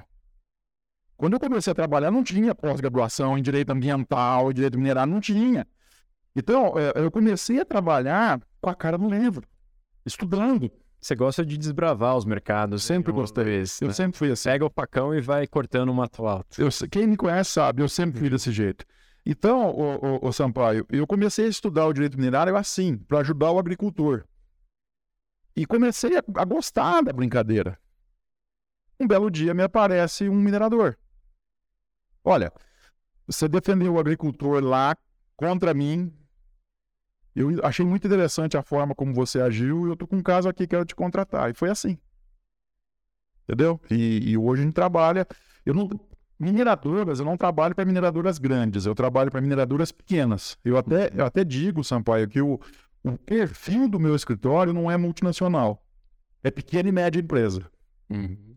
Eu já trabalhei e tenho clientes até hoje, empresas grandes, multinacionais. Mas o perfil do meu escritório é pequena e média empresa. Eu gosto de trabalhar com pequeno agricultor, médio agricultor, entendeu? Eu gosto de trabalhar com pequeno empresário, médio empresário. Por quê? Eu vou te explicar bem claramente e você vai entender. Quando você trabalha com uma multinacional, Você faz reuniões, você nunca consegue conversar com o dono, com o diretor. Você vai sempre conversar com alguém que manda, mas ele não sente no bolso. É. Você sabe o que eu estou falando, que você trabalha em banco, você sabe o que eu estou É falando. uma, é uma estrutura muito vertical. Exatamente. Quando você pega uma pequena empresa, uma média empresa, você senta e conversa com o dono. Fala, meu amigo, você tem três caminhos para tomar. Esse vai te doer muito no bolso e esse vai te doer menos no bolso. E tem esse intermediário. Qual dos três que nós vamos seguir? É mais fácil. É mais fácil de você explicar o teu serviço. Mas também tem um outro lado. Ele tem o teu celular e ele liga na hora para você quando ele precisa. Então você tem que dar resposta rápida. Então, essa, esse desafio de estar sempre atualizado e, ao mesmo tempo, você desbravar caminhos é uma coisa que me chama muito atenção. Uhum. Entendeu? Muito atenção. Então, eu falei, é isso que eu quero. É, eu cheguei nessa época que eu comecei a trabalhar no direito é, minerário, que eu já estava com um nome sendo feito na área ambiental, eu comecei a trabalhar como terceirizado de grandes escritórios de advocacia de São Paulo. Então, empresas contratavam o escritório de advocacia e eles, eh, eh, eles tinham na, no portfólio um ambiental. E eu era o ambiental deles. Então, quantas vezes eu saía daqui, para São Paulo, de São Paulo eu ia, sabe lá Deus para onde, para atender o cliente daquele escritório. E é o que ocorre muito, né, na indústria de vocês. né? Às Exatamente. vezes tem um escritório maior que absorve algumas demandas e terceiriza, né, os Exatamente. especialistas. E isso eu fiz muito. De- eu não vou citar nomes por uma questão de ética, mas eu fiz muito, muito. E fiz grandes amigos, tanto dentro de escritórios, diretores de escritórios, donos de escritórios, quanto clientes daquele escritório. E o, o cidadão acabou me encontrando depois por causa da internet. Falou, escuta, mas você não era do escritório e tal? E, Então, eu sou terceirizado deles tal. Então, isso, isso acontece. E, e foi assim, no, no minerário, foi dessa forma que começou. Eu ainda mantenho aquele foco meu. Meu foco é o agricultor, meu foco é o, o, o dono da terra que quer minerar e eu ajudo ele a abrir uma mineradora naquele local. É o dono da terra que está vindo uma mineradora para entrar na terra dele, entendeu? Isso que eu te perguntar, inclusive, mas como curiosidade mesmo, né? Mas vamos supor que tem um fazendeiro, e daí ele teve um trabalho com algum geólogo e ele identificou que, poxa, sei lá, tem calcário aqui, sim. né? Alguma coisa assim. É, vou decidir abrir uma mineradora aqui na minha fazenda, Sim. né? É, tem todo um, um- Tem vários requisitos, né? Que precisam ser levantados antes, é, apelada, vamos falar assim. Então, nesse momento, ele precisaria acionar um, um especialista em direito minerário, né? É, funciona Fazer assim. todo o processo, né? Funciona assim, Sampaio. O- eu sempre falo para os agricultores que o, o agricultor ele é dono de 35 centímetros, que é o solo fértil, e 40 metros de altura, que é a, a altitude que ele está autorizado a trabalhar. Abaixo dos 35 centímetros, que é o solo fértil, é da União. E acima dos 40 metros de altitude, é da União. Então, se você quiser colocar uma torre de telefonia celular uns 50 metros, você vai precisar pedir autorização para a ANAC, você vai precisar, porque você não pode. E se você também quiser fazer um trabalho utilizando o subsolo, o subsolo não é seu. Tanto é que o cartório de registro de imóveis, ele registra a metragem quadrada, não é cúbica. Eu sempre falo isso para os alunos, meus para fazer o cara pensar. É, já considera o eixo Z, né? Ou seja, profundidade e também. Exatamente, exatamente. Então, eu sempre falo isso para os meus alunos de pós-graduação. Então, ah, ah, quando o agricultor toma consciência disso, porque é um choque para muitos, não, mas é meu. Aqui é meu. Que foi do meu avô, do meu pai, é meu. É é seu, mas o subsolo não. Cara, eu fiquei. Eu tô um pouco boquiaberto aqui, até um pouco sem palavras, tá, ô, ô, ô Luiz? E eu tô aprendendo também, mas. Tô reafirmando aqui, você me fala se eu tô certo, mas vamos supor que eu sou um fazendeiro e eu tenho um minério na minha fazenda. Se estiver a 35 centímetros abaixo da terra atual, né? É, do nível atual, vamos falar assim, é da União, não é do fazendeiro. Não. É, da, é 100%, é, é, tudo que está lá é da União ou tem algum sistema de royalties, alguma coisa não, assim? É assim, é da União, uhum. ok? Aí eu sou, eu, eu não sou advogado, sou minerador agora no exemplo. Eu vou lá e registro. O minerador, o, o, o agricultor não fica nem sabendo inicialmente. Eu reconheço para os agricultores o direito, tem uma máxima no direito que fala assim: o direito não socorre aqueles que dormem. Então, quando eu comecei a explicar isso para os agricultores, a primeira coisa que eles falaram para mim é: como é que eu faço para saber? E hoje, a gente sempre, quando a gente pega, por exemplo, uma fazenda para trabalhar, uma, uma, um, uma empresa do agronegócio para trabalhar, primeira coisa que eu peço: você tem agrimensor, não tem? Tenho. Passa o teu contato do agrimensor que eu preciso bater um papinho com ele. O que, que eu quero? Eu quero as coordenadas da fazenda, porque eu vou fazer busca para saber se tem alguma jazida registrada naquele subsolo que ele não sabe. Porque o grande problema, e eu já vi acontecer isso, é o seguinte: você, Sampaio, você compra uma fazenda. Imagina que essa mesa aqui é a tua fazenda. Plana, bonita, linda. E aí você vai pegar e vai colocar aqui, exemplo, o silo seu. Você vai comprar lá da Kepler, enfim, né? Estou até fazendo propaganda deles, não ganho nada com isso, mas só exemplo. Você vai colocar aqui um silo, vai gastar milhões no silo. Mas você chegou a ver se no subsolo tem jazida registrada? Entendeu? Quanto fica para você tirar aquele silo? Dali. Você entendeu? Uhum. E por aí vai. Então, essas coisas começaram a despertar. E eu comecei a explicar isso para cliente. Porque isso que eu estou fazendo com você, eu faço com o cliente. Eu mando áudio pelo WhatsApp, eu escrevo uma, uma espécie de memorando de uma folha. Eles ficam um pouco assustados, que nem eu fiquei aqui agora. é normal, é, é, é, o desconhecimento, né? Não, mas sabe o que, que me chama a atenção? Desculpa te interromper, Luiz, mas o, eu estou pensando da onde que isso foi tropicalizado, porque é, eu não lembro assim. É, mas eu vou pegar aqui a indústria de petróleo. Não sei se é exatamente é, um, um bom paralelo, mas é, cara, desde a época do Rockefeller ali, né, nos Estados Unidos, teve um, um boom, né, de uh, explorações, né, em várias regiões que potencialmente seriam regiões petrolíferas, né, de campos de petróleo. E daí realmente vi várias empresas criadas, né, desde a época do Rockefeller, que furava lá o buraco, né, criavam-se vários poços e muita gente ficou rica, como também muita gente acabou quebrando um pouco a cara, Sim. né? É, me, pelo menos no livro que eu li, né, me parecia que naquela época não tinha algo no sentido, uma lei criada para fazer com que, aliás, que considerasse que o petróleo encontrado por aquele fazendeiro, aquele empresário, fosse da União Americana, por exemplo. Não, isso, isso, isso é assim, deixa eu explicar. Nos Estados Unidos é diferente. Nos Estados Unidos você tem livre comércio. Aqui no Brasil, se você tiver uma propriedade rural e encontrar petróleo, é só a Petrobras que vai explorar, não, você não pode. Nenhum, nem terceiro. Entendeu? Então, agora, outros minérios terceiro pode explorar, desde que tenha todo o regulamento né, de licenciamento, de lavra, enfim, todo o trâmite administrativo hum. para ter aquela autorização, compreendeu? Que com esse petróleo, não. Perfeito. Agora petróleo é Petrobras. É. A, a, de pouco tempo para cá começou a ter os leilões. Sim. Entrando as empresas de fora, hum. concorrendo com a Petrobras. Mas isso de pouco tempo para cá.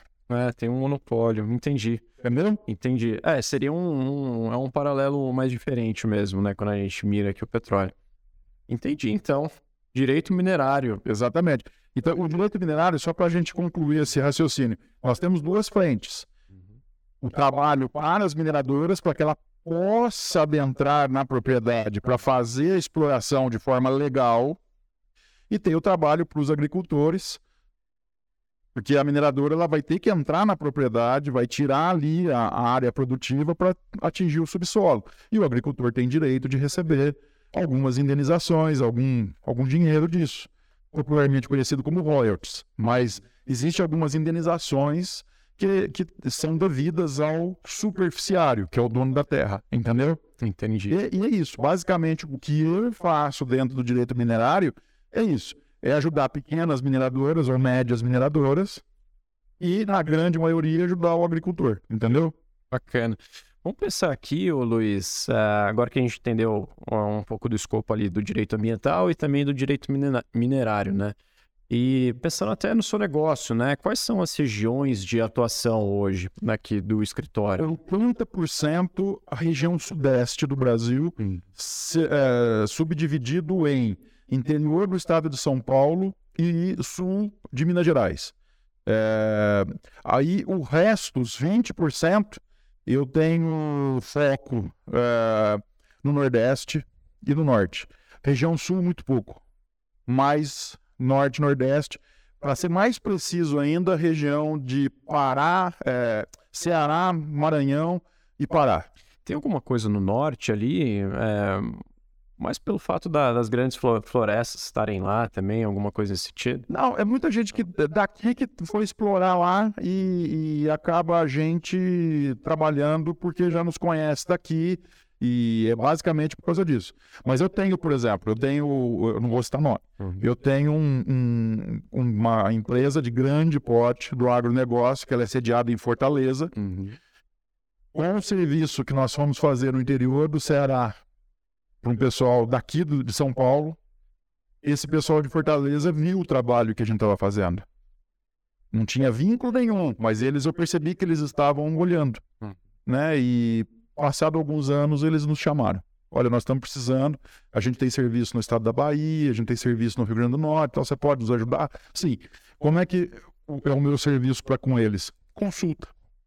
Entendi. Entendeu? Eles têm dúvida. O engenheiro tem dúvida. Eles me ligam, é, ou por e-mail, ou por uma reunião virtual, ou por telefone, eu explico e é, é, tem um contrato deles com eles por hora trabalhada e encerrou. Quer dizer, existe também esse tipo de serviço, entendeu? E trazendo agora para a dimensão de mercado, né? quando a gente pensa no atual momento. Né? A gente já falou como que era lá em 93, super desafiador. Poxa, era até gente te ligando, né? Falando, cara, você tem um, quer uma cesta básica, por aí vai. Um né? amigo. Um amigo fez isso. Um amigo.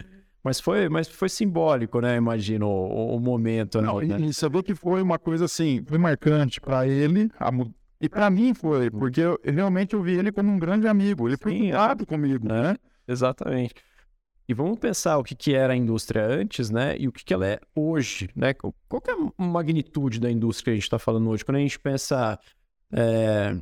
Se você tiver de cabeça, né? Eu sei que é difícil, cara, a, a, a pergunta, mas não. Se você tiver de cabeça consolidado, mas qual que é a magnitude do, do mercado do direito ambiental hoje e também do direito minerário hoje? Né? É muito simples de eu te responder isso, mas eu vou te responder com exemplos. Ok? Lá em 97, me chamaram de caçador de borboletas. E quem falou isso não foi amigo. Uhum. Ok? mas eu lembro perfeitamente. Hoje, é só você entrar na internet e pesquisar direito ambiental ou advocacia ambiental para você ver a quantidade de escritórios que fazem a área ou diz que fazem a área. Uhum. Entendeu? Uhum. É isso. Então, um mercado gigantesco hoje. Hoje não tem quem seja empreendedor que não vá precisar do serviço da área do direito ambiental ou do direito minerário. Quer ver? Eu vou dar um exemplo para você. Vamos imaginar, é outro exemplo que eu dou nas minhas aulas de pós-graduação. Uhum. Vamos imaginar que essa sala que nós estamos aqui, essa sala aconchegante, gostosa, né? Se fosse o nosso planeta Terra.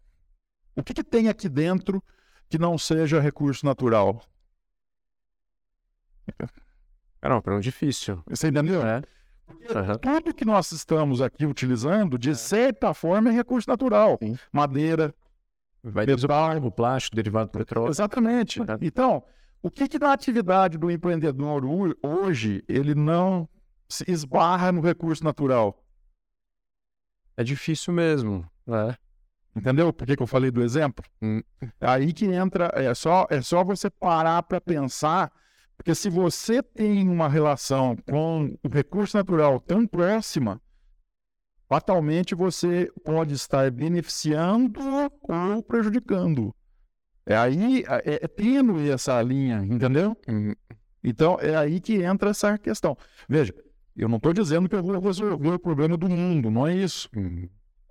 Mas quem nos procura, sempre nos procura com a ocupação inteira o problema, porque já vislumbrou um calcanhar de Aquiles ou porque já está com o problema realmente. É, o ideal é sempre é, criar profilaxias, né? Então, Eu penso, é muito mais barato. Muito mais barato. Né? O brasileiro, é, ele, ele tem a tendência de trabalhar mais o corretivo do que o preventivo. Mas de uma certa época para cá eu tenho percebido que uma, uma leva nova, uma moçada está vindo. Uhum.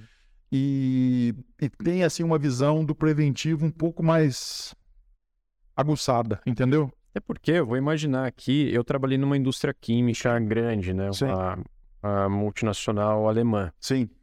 E eu lembro que a gente tinha auditorias rigorosas. Sim. E, é, tinha vários aspectos, né? Um checklist extenso que a gente precisaria fazer. E eu trabalhava no laboratório dessa indústria química, né?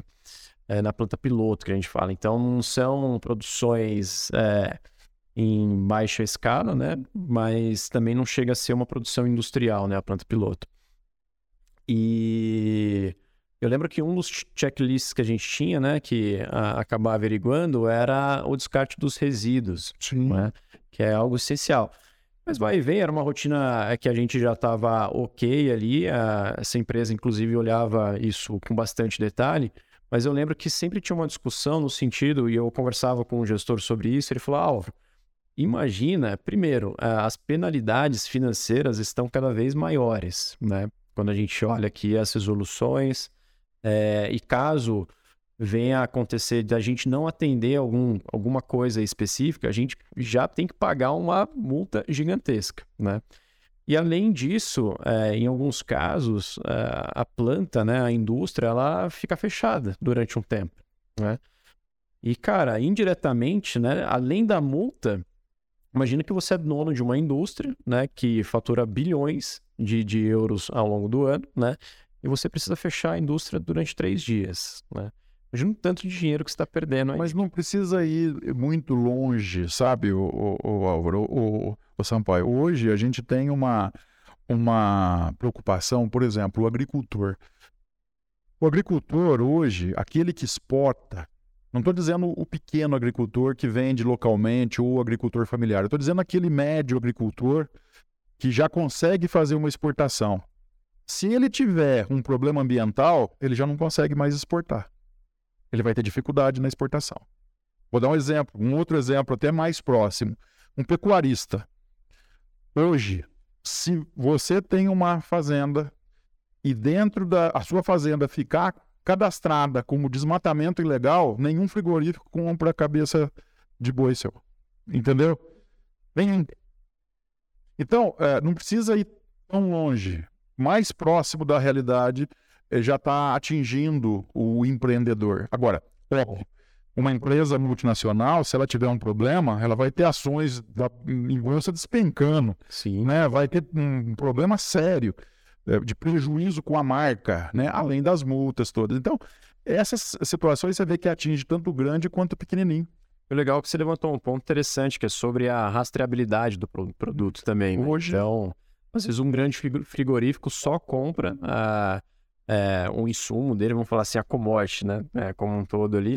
Uh, se ele souber uh, como que é tratado aquele boi, né? São Paulo, já aconteceu o caso comigo, enfim. Né? Porque a gente de vez em quando recebe também umas propostas malucas, né? De agricultor me procurar, falou assim, olha doutor, já procurei vários escritórios, eu quero que o senhor me ajude a vender meus bois. Ué, como assim? Não sou corretor de boi. Não, não, é que eu tô. Infelizmente, houve um equívoco e eu fui cadastrado em desmate legal, mas eu não desmatei nada. Mas eu não consigo vender meus bois. Eu falei, meu amigo, você quer que eu arrume o cadastro seu de desmate legal na agência ambiental? Ótimo, isso eu faço. Agora, vender os bois eu não vendo, não tem, não é, não, não, entendeu? Então, é, é como eu estou dizendo, tem muito empreendedor ainda que não sabe o que eu faço, entendeu? Por isso que quando você me convidou para fazer essa live e queria falar exatamente, né? Falar, o enfoque vai ser você, o que você fez, sua trajetória.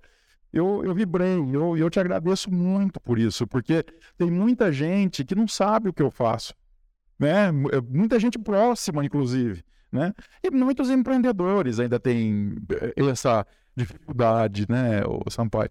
Eu brinco muito assim com os alunos meus de pós-graduação que eu falo que eu sempre entro na parada, né, quando o empreendedor e o engenheiro já está ali no Rivotril, né, já está naquela no desespero, né? É, que é o pior momento. Né? Exatamente, exatamente. Então, isso é importante da gente frisar, né? Hum. Mas legal, assim, é, obrigado aí pelas palavras, né? Mas assim, tá sendo uma aula aqui de verdade, bem esclarecedor. Acho que você já percebeu que eu faço algumas perguntinhas técnicas, porque eu também sou curioso do assunto, tô aprendendo aqui. Não, é bárbaro. é, Luiz, eu sei que, poxa, fica até difícil a gente acabar é, discutindo detalhe por detalhe aqui no tempo que a gente tem no nosso podcast, né? É, mas eu acho que a gente conseguiu traduzir um pouco, né, uh, o que que você faz, como que foi um pouco da sua trajetória. E é, eu acho que a gente está passando um pouco mais ali na parte final aqui do nosso bate-papo, né?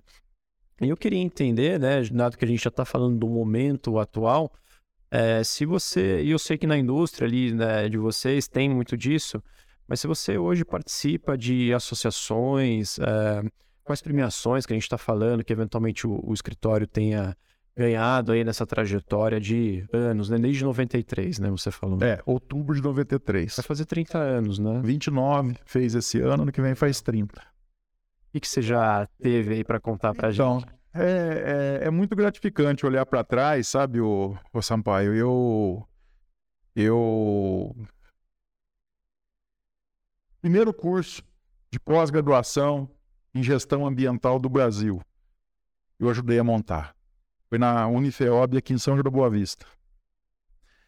Primeiro curso de graduação em engenharia ambiental do Brasil. Eu ajudei a montar em Mogi Guaçu, na faculdade professor Franco Montoro. E lá eu fiquei trabalhando por 14 anos, ininterruptos. Primeiro curso de pós-graduação em gestão ambiental agrária. Foi em Ouro Fino, na ASMEC, Uh, ano 2000 começou a aparecer congressos, palestras e eu sendo convidado para participar de várias. 2002, a IOB, a antiga IOB, Informações Objetivas, todos os escritórios de contabilidade tinham lá o formulário da IOB. A IOB me procura para que eu começasse a montar todos os cursos é, empresariais de cunho ambiental. E nós montamos é, no Rio de Janeiro um, um evento de um dia falando sobre a responsabilidade dos bancos que financiam projetos e de alguma forma degradasse o meio ambiente. Esse evento foi um divisor de águas. Baixou lá Banco Central, os principais bancos. Foi, foi fantástico. Foi num hotel ali na Avenida Atlântica, no Rio de Janeiro. Nós fizemos esse evento, a IOB que fez e eu organizei. Uh, os maiores congressos de direito ambiental, graças a Deus, eu estava presente, não digo em todos, mas na maioria deles. Eu fui convidado pelo IR. IR é uma, é uma, era uma editora que só fazia educação corporativa é, para grandes empresas, né? Cursos presenciais e, e, e livros. E me convidaram para que eu montasse um curso, não me lembro, acho que eram 10 volumes é, sobre direito ambiental para os empreendedores. E eu fui o coordenador. Duas edições eu tive a, a felicidade de ter acho que cinco livros editados, seis livros, eu não me lembro exatamente, várias publicações em várias revistas importantes. Então, isso são premiações na minha, na minha vida que eu, eu sabe, eu pude fazer a diferença em, em para várias pessoas, uh, levando conhecimento. Não que eu saiba tudo, não é isso, mas eu reunia pessoas que sabiam mais do que eu nesses eventos, compreende? E eu acabava aprendendo muito lá com eles também. Essas aulas de pós-graduação, a gente sempre levava gente que sabia mais do que eu. Eu sempre, eu sempre levei gente que sabia mais do que eu. Sempre, eu sempre falei isso. Eu quero levar gente que sabe mais do que eu. E, e eu sempre busquei premiação, porque eu acho que premiação é importante mas esses eventos já, já eu já me contentava com eles como premiação. Mas em 2019, 2020, 20, é isso aí, 2019, eu consegui ranquear pela primeira vez, depois de várias tentativas, e é frustrante você quase chegar e quase chegar. Em 2019 eu consegui sair na Rusco Legal, que é a WWL, é uma empresa inglesa, sediada em Londres. Ela faz o ranqueamento de, de todos os advogados do mundo, cara. Em todas as áreas, ambiental, mineração, agronegócio, enfim, todas as áreas. Seguro, banco, enfim. E eu saí em 2019 na área de meio ambiente. Consegui sair. Então era assim, eu estava saindo ali, pô, tem escritórios que estão junto lá na publicação, escritórios de São Paulo que tem 4 mil advogados.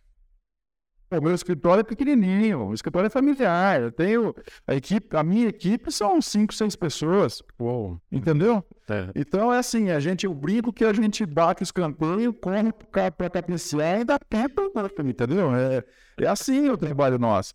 Então eu comecei a olhar em 2019, eu fiquei muito contente, cara, que nós saímos, né, como referência nacional é, não importa. Tinha lá 50 pessoas, eu estava na no, no, lugar 50, tá ótimo, eu estou entre eles. Uhum. Aí 2020, porque o, o, você chegar é gostoso, mas você se manter lá é mais difícil, cara. É. Aí eu falei, meu Deus do céu, será que 2020 eu vou conseguir?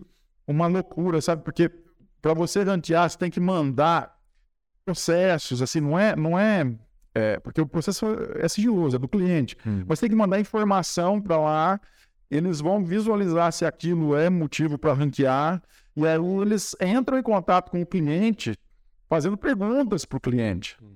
Então o cliente tem que dar as informações, quer dizer, você perde um pouco ali o controle da situação, né? E aí e é difícil você ter, porque como eu te falei, o escritório é pequeno e, e processos são lentos. Você não consegue ter um processo né, é, iniciado, finalizado em um ano. Então você tem que ter um volume de serviço grande para você conseguir ranquear. Chegou 2020, eu falei, será que eu vou conseguir? Uma luta danada, consegui. Pô, que maravilha, tal de novo ali entre os, os 50. Aí 2021 eu saí como referência mundial, cara. Aí foi. Aí foi, cara, a hora que eu vi aquilo lá, que legal, cara. Foi, foi legal. Cara. Você lembrou lá de 93. Você ou... não tem noção, cara. Você não tem noção. É. Até hoje eu me, eu me emociono quando eu, hum. eu vejo aquilo. E esse ano eu consegui de novo. Não foi mundial, mas tô lá, entendeu? Isso que é importante. Então, é assim, é uma luta, cara. E 2023 eu já tô pensando o que, que eu vou mandar, porque, como eu tô falando, você pega um escritório grande, pô, os caras têm muito serviço, né?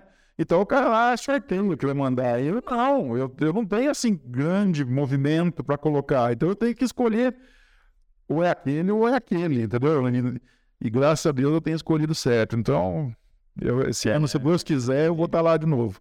Eu costumo falar, assim, primeiro parabéns, né, por todas as participações, criações também e pioneirismo, né? Não foi só um, foi vários pion pioneiros, é, histórias de pioneirismo, né? E que de certa forma tinha um risco também envolvido, porque tudo era mato alto, né? Você foi lá com o facão e foi desbravando aí esse mundo. Então, parabéns mesmo, de verdade, Obrigado. inclusive pelas premiações aí que são dos anos recentes, que já é, 19, 20 e 21, né? Você falou. E 22 né? também. E 22 também, são quatro, quatro anos né? consecutivos. Oh, Coisa que eu nunca imaginei, te juro. Eu queria aparecer, mas eu, eu tava assim, se eu aparecer um, dois anos, tá legal quatro anos consecutivos.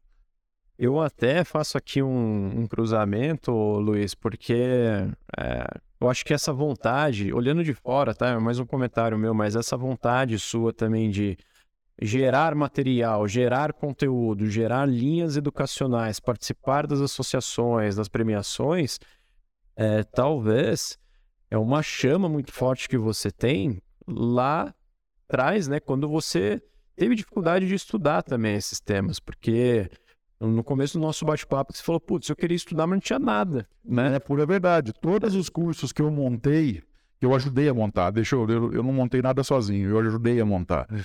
é, eu fiz com o maior amor do mundo, maior, sabe, maior dedicação, porque eu, eu, eu me via naquela empatia gerada, né, de 10 anos atrás tal. Eu me via naquilo lá. Uhum. Eu, eu sei o quanto, o quanto é difícil você...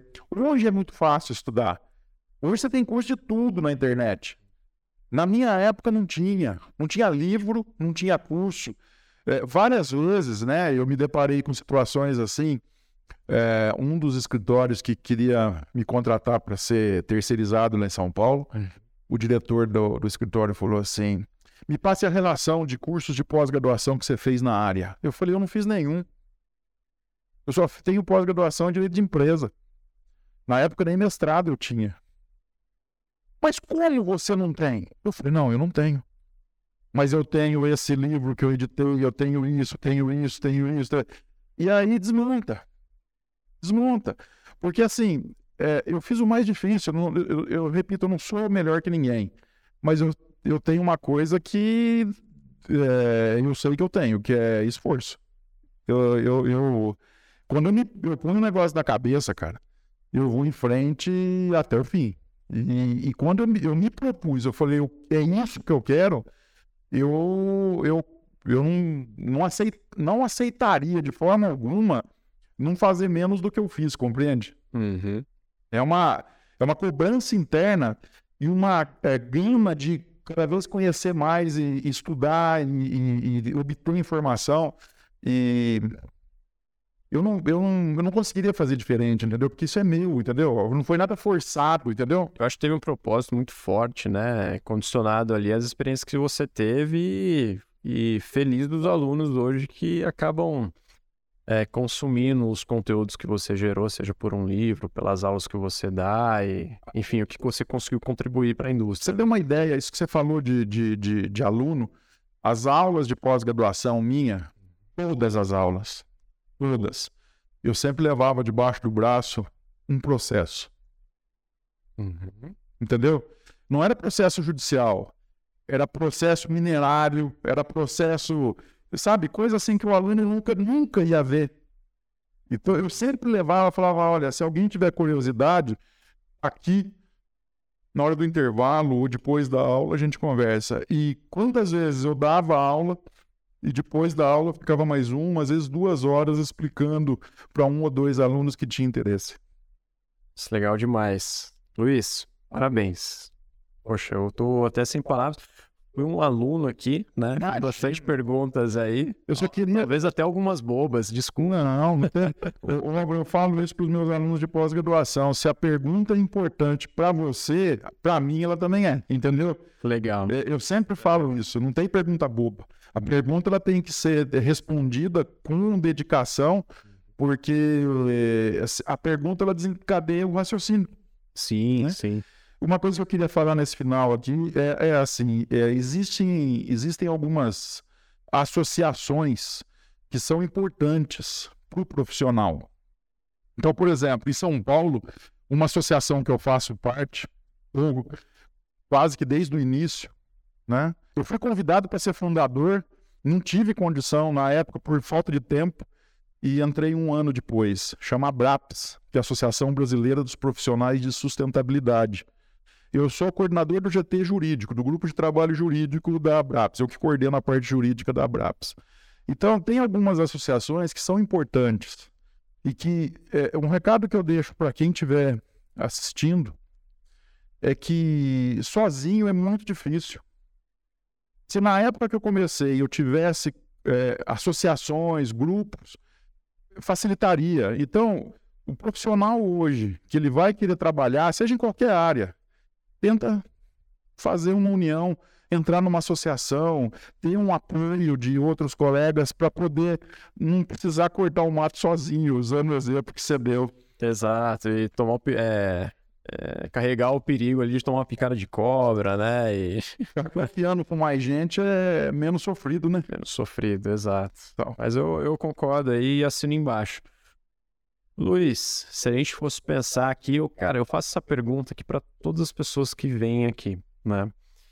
E se a gente for pensar em toda a sua trajetória como um todo, né? Desde do Luiz que estudava vários segmentos, né? Vários campos de conhecimentos, até o Luiz de hoje, que a gente está falando.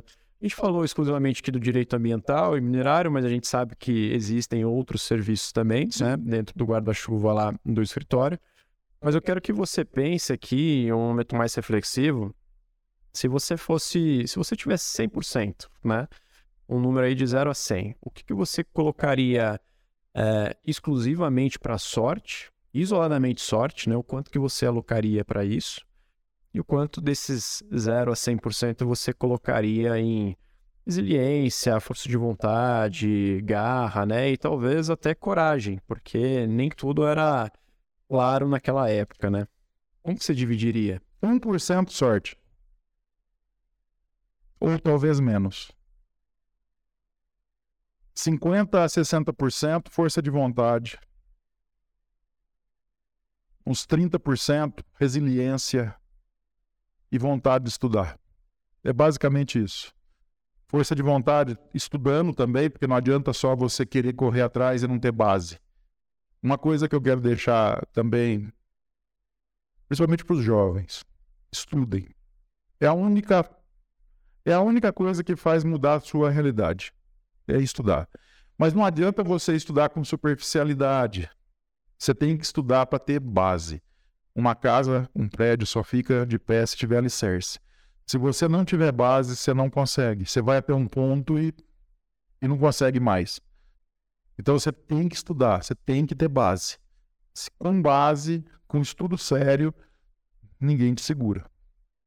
Palavras simbólicas e bela locação. Gostei. Né? Eu falo isso para os meus filhos, o, o Alfred. É. Eu falo, eu falo, eu falo para os dois. Eu tenho dois meninos, uhum. um de 22 anos, um de 18, os dois acadêmicos de direito. Olha só, cara. Eu falo, mais. eu falo para eles, estuda, estuda, tem que estudar. Se não tiver base, não vai para frente. Luiz, obrigado por ter vindo aqui. Eu só tenho uma última coisinha que eu queria abrir um espaço aqui, né? Se fica à vontade para agradecer qualquer familiar, parceiro de vocês, né? E talvez até contar um pouco do escritório aí, o que, que você está confortável em dividir com a gente. Eu, eu quero dividir essa última fala em duas. A primeira é deixar assim um recado para que todos compartilhem um pouco do conhecimento que possui com o próximo, sem esperar nada em troca. Porque dividir uma gota, né, uma gota apenas do conhecimento que você tem, já é o suficiente para mudar o mundo. Eu penso dessa forma. Então, é a primeira coisa. A segunda coisa que eu. Segunda parte que eu queria falar. O meu escritório eu tenho, como eu falei, um escritório familiar, né? Eu tenho dois alicerces dentro do escritório. Um se chama Flávia, que é minha esposa, que está comigo desde o do, que a gente se conheceu no segundo ano do direito e devo muito a Flávia, muito. E a outra é a Tatiana. A Tatiana ela é minha sócia na ACDP, que é uma outra empresa, uma empresa de consultoria, né? É, tá no mesmo endereço, mas são coisas diferentes. Então a advocacia sou eu e a Flávia. E a consultoria, que é outro segmento, né, que é um segmento de cursos para empresas, né, de, de treinamentos para empresas. Então a Tatiana é minha sócia. A Tatiana está comigo desde o ano 2000, né, é, na CDP. Né, ela é publicitária. Então, a Tatiana é o meu. Eu sempre falo que a Flávia é o braço direito, a Tatiana é o esquerdo. Né? São as duas que me ajudam a carregar o, o piano, literalmente. Né? Só que a Flávia na advocacia e a Tatiana nos, nos cursos, treinamentos e consultorias. A gente chama de consultoria, mas é treinamento, né? Uhum. É, para as empresas. Porque é, o, o, treinamento que a gente diz é o seguinte: uma reunião com empresa eu já encaro como treinamento. Hum, entendeu? Uma reunião de negócio que eu vá numa empresa, que eu vá passar o conhecimento para alguém ali, seja diretoria ou seja o, o, os colaboradores, né, nível gerencial, enfim, eu já encaro isso como um treinamento, como né, uma consultoria que a gente está passando. Então, essas duas pessoas eu tenho que agradecer é, por tudo, né? E tem várias pessoas. Se eu for agradecer é, individualmente, eu vou esquecer alguém. E aí eu vou ficar magoado e vou magoar alguém. Mas, assim, os meus amigos, cara, eu tenho, graças a Deus, eu tenho bons amigos. E, e sabe, né? É, gente que sempre me ajudou, sempre esteve do meu lado. Tem alguns empresários aqui na cidade e na região que também me ajudaram muito. E eles sabem. Eu, eu, eu, eu sou uma pessoa que eu agradeço. Eu não fico deixando para agradecer póstumamente. Eu agradeço, entendeu? Eles sabem. Eu agradeço a todo mundo que me ajudou. Todo mundo. E a você pelo convite mais uma vez. Porque através dessa fala aqui, o meu pai vai saber o que eu faço. Não só seu pai, mas várias outras pessoas também. Mas, que foi muito enriquecedor. Eu acho interessante porque o, meu pai está com 78 anos. Uhum. E ele não sabe o que eu faço. Até hoje ele tem dúvida do que eu faço. Ele não consegue entender o que, que você faz com o meio ambiente. Porque às vezes ele quer conversar com os amigos dele não consegue explicar. Acho que agora ele vai entender. Qual que é o nome dele? Luiz Carlos S7. Lu... E eu sou Juninho, entendeu? Luiz Carlos é, A7. A7, né? Então, agora você sabe o que, que o Juninho tá fazendo. Tá joia? Obrigado, Luiz. Mais uma vez, super enriquecedor. Eu acho que é isso que a gente quer defender aqui no nosso podcast, né? É agregar conteúdo, agregar conhecimento, inclusive mostrar o trabalho das pessoas que nasceram aqui na região, né? Então, acho que você é um grande exemplo, né, disso. Desbravou um mundo, cara, que era inexplorado lá em 93 Hoje fica muito fácil falar, né? Vamos falar assim de direito ambiental. Mas, cara, teve um pioneirismo ali, uma coragem uh, ímpar, né? Em, nos anos 90. Então, parabéns. Do meu lado aqui, cara, fiquei bem feliz aí do nosso podcast. Pessoal, vocês estiveram com o Luiz Carlos A7 Júnior, tá bom? Espero que vocês tenham gostado. Esse foi o último podcast de 2022. Ano que vem estaremos de volta. Valeu, galera. Tchau, tchau. Feliz Natal para todos. Feliz Natal para todos e um bom ano novo. Exatamente. Abraço. Tchau, tchau. Abraço.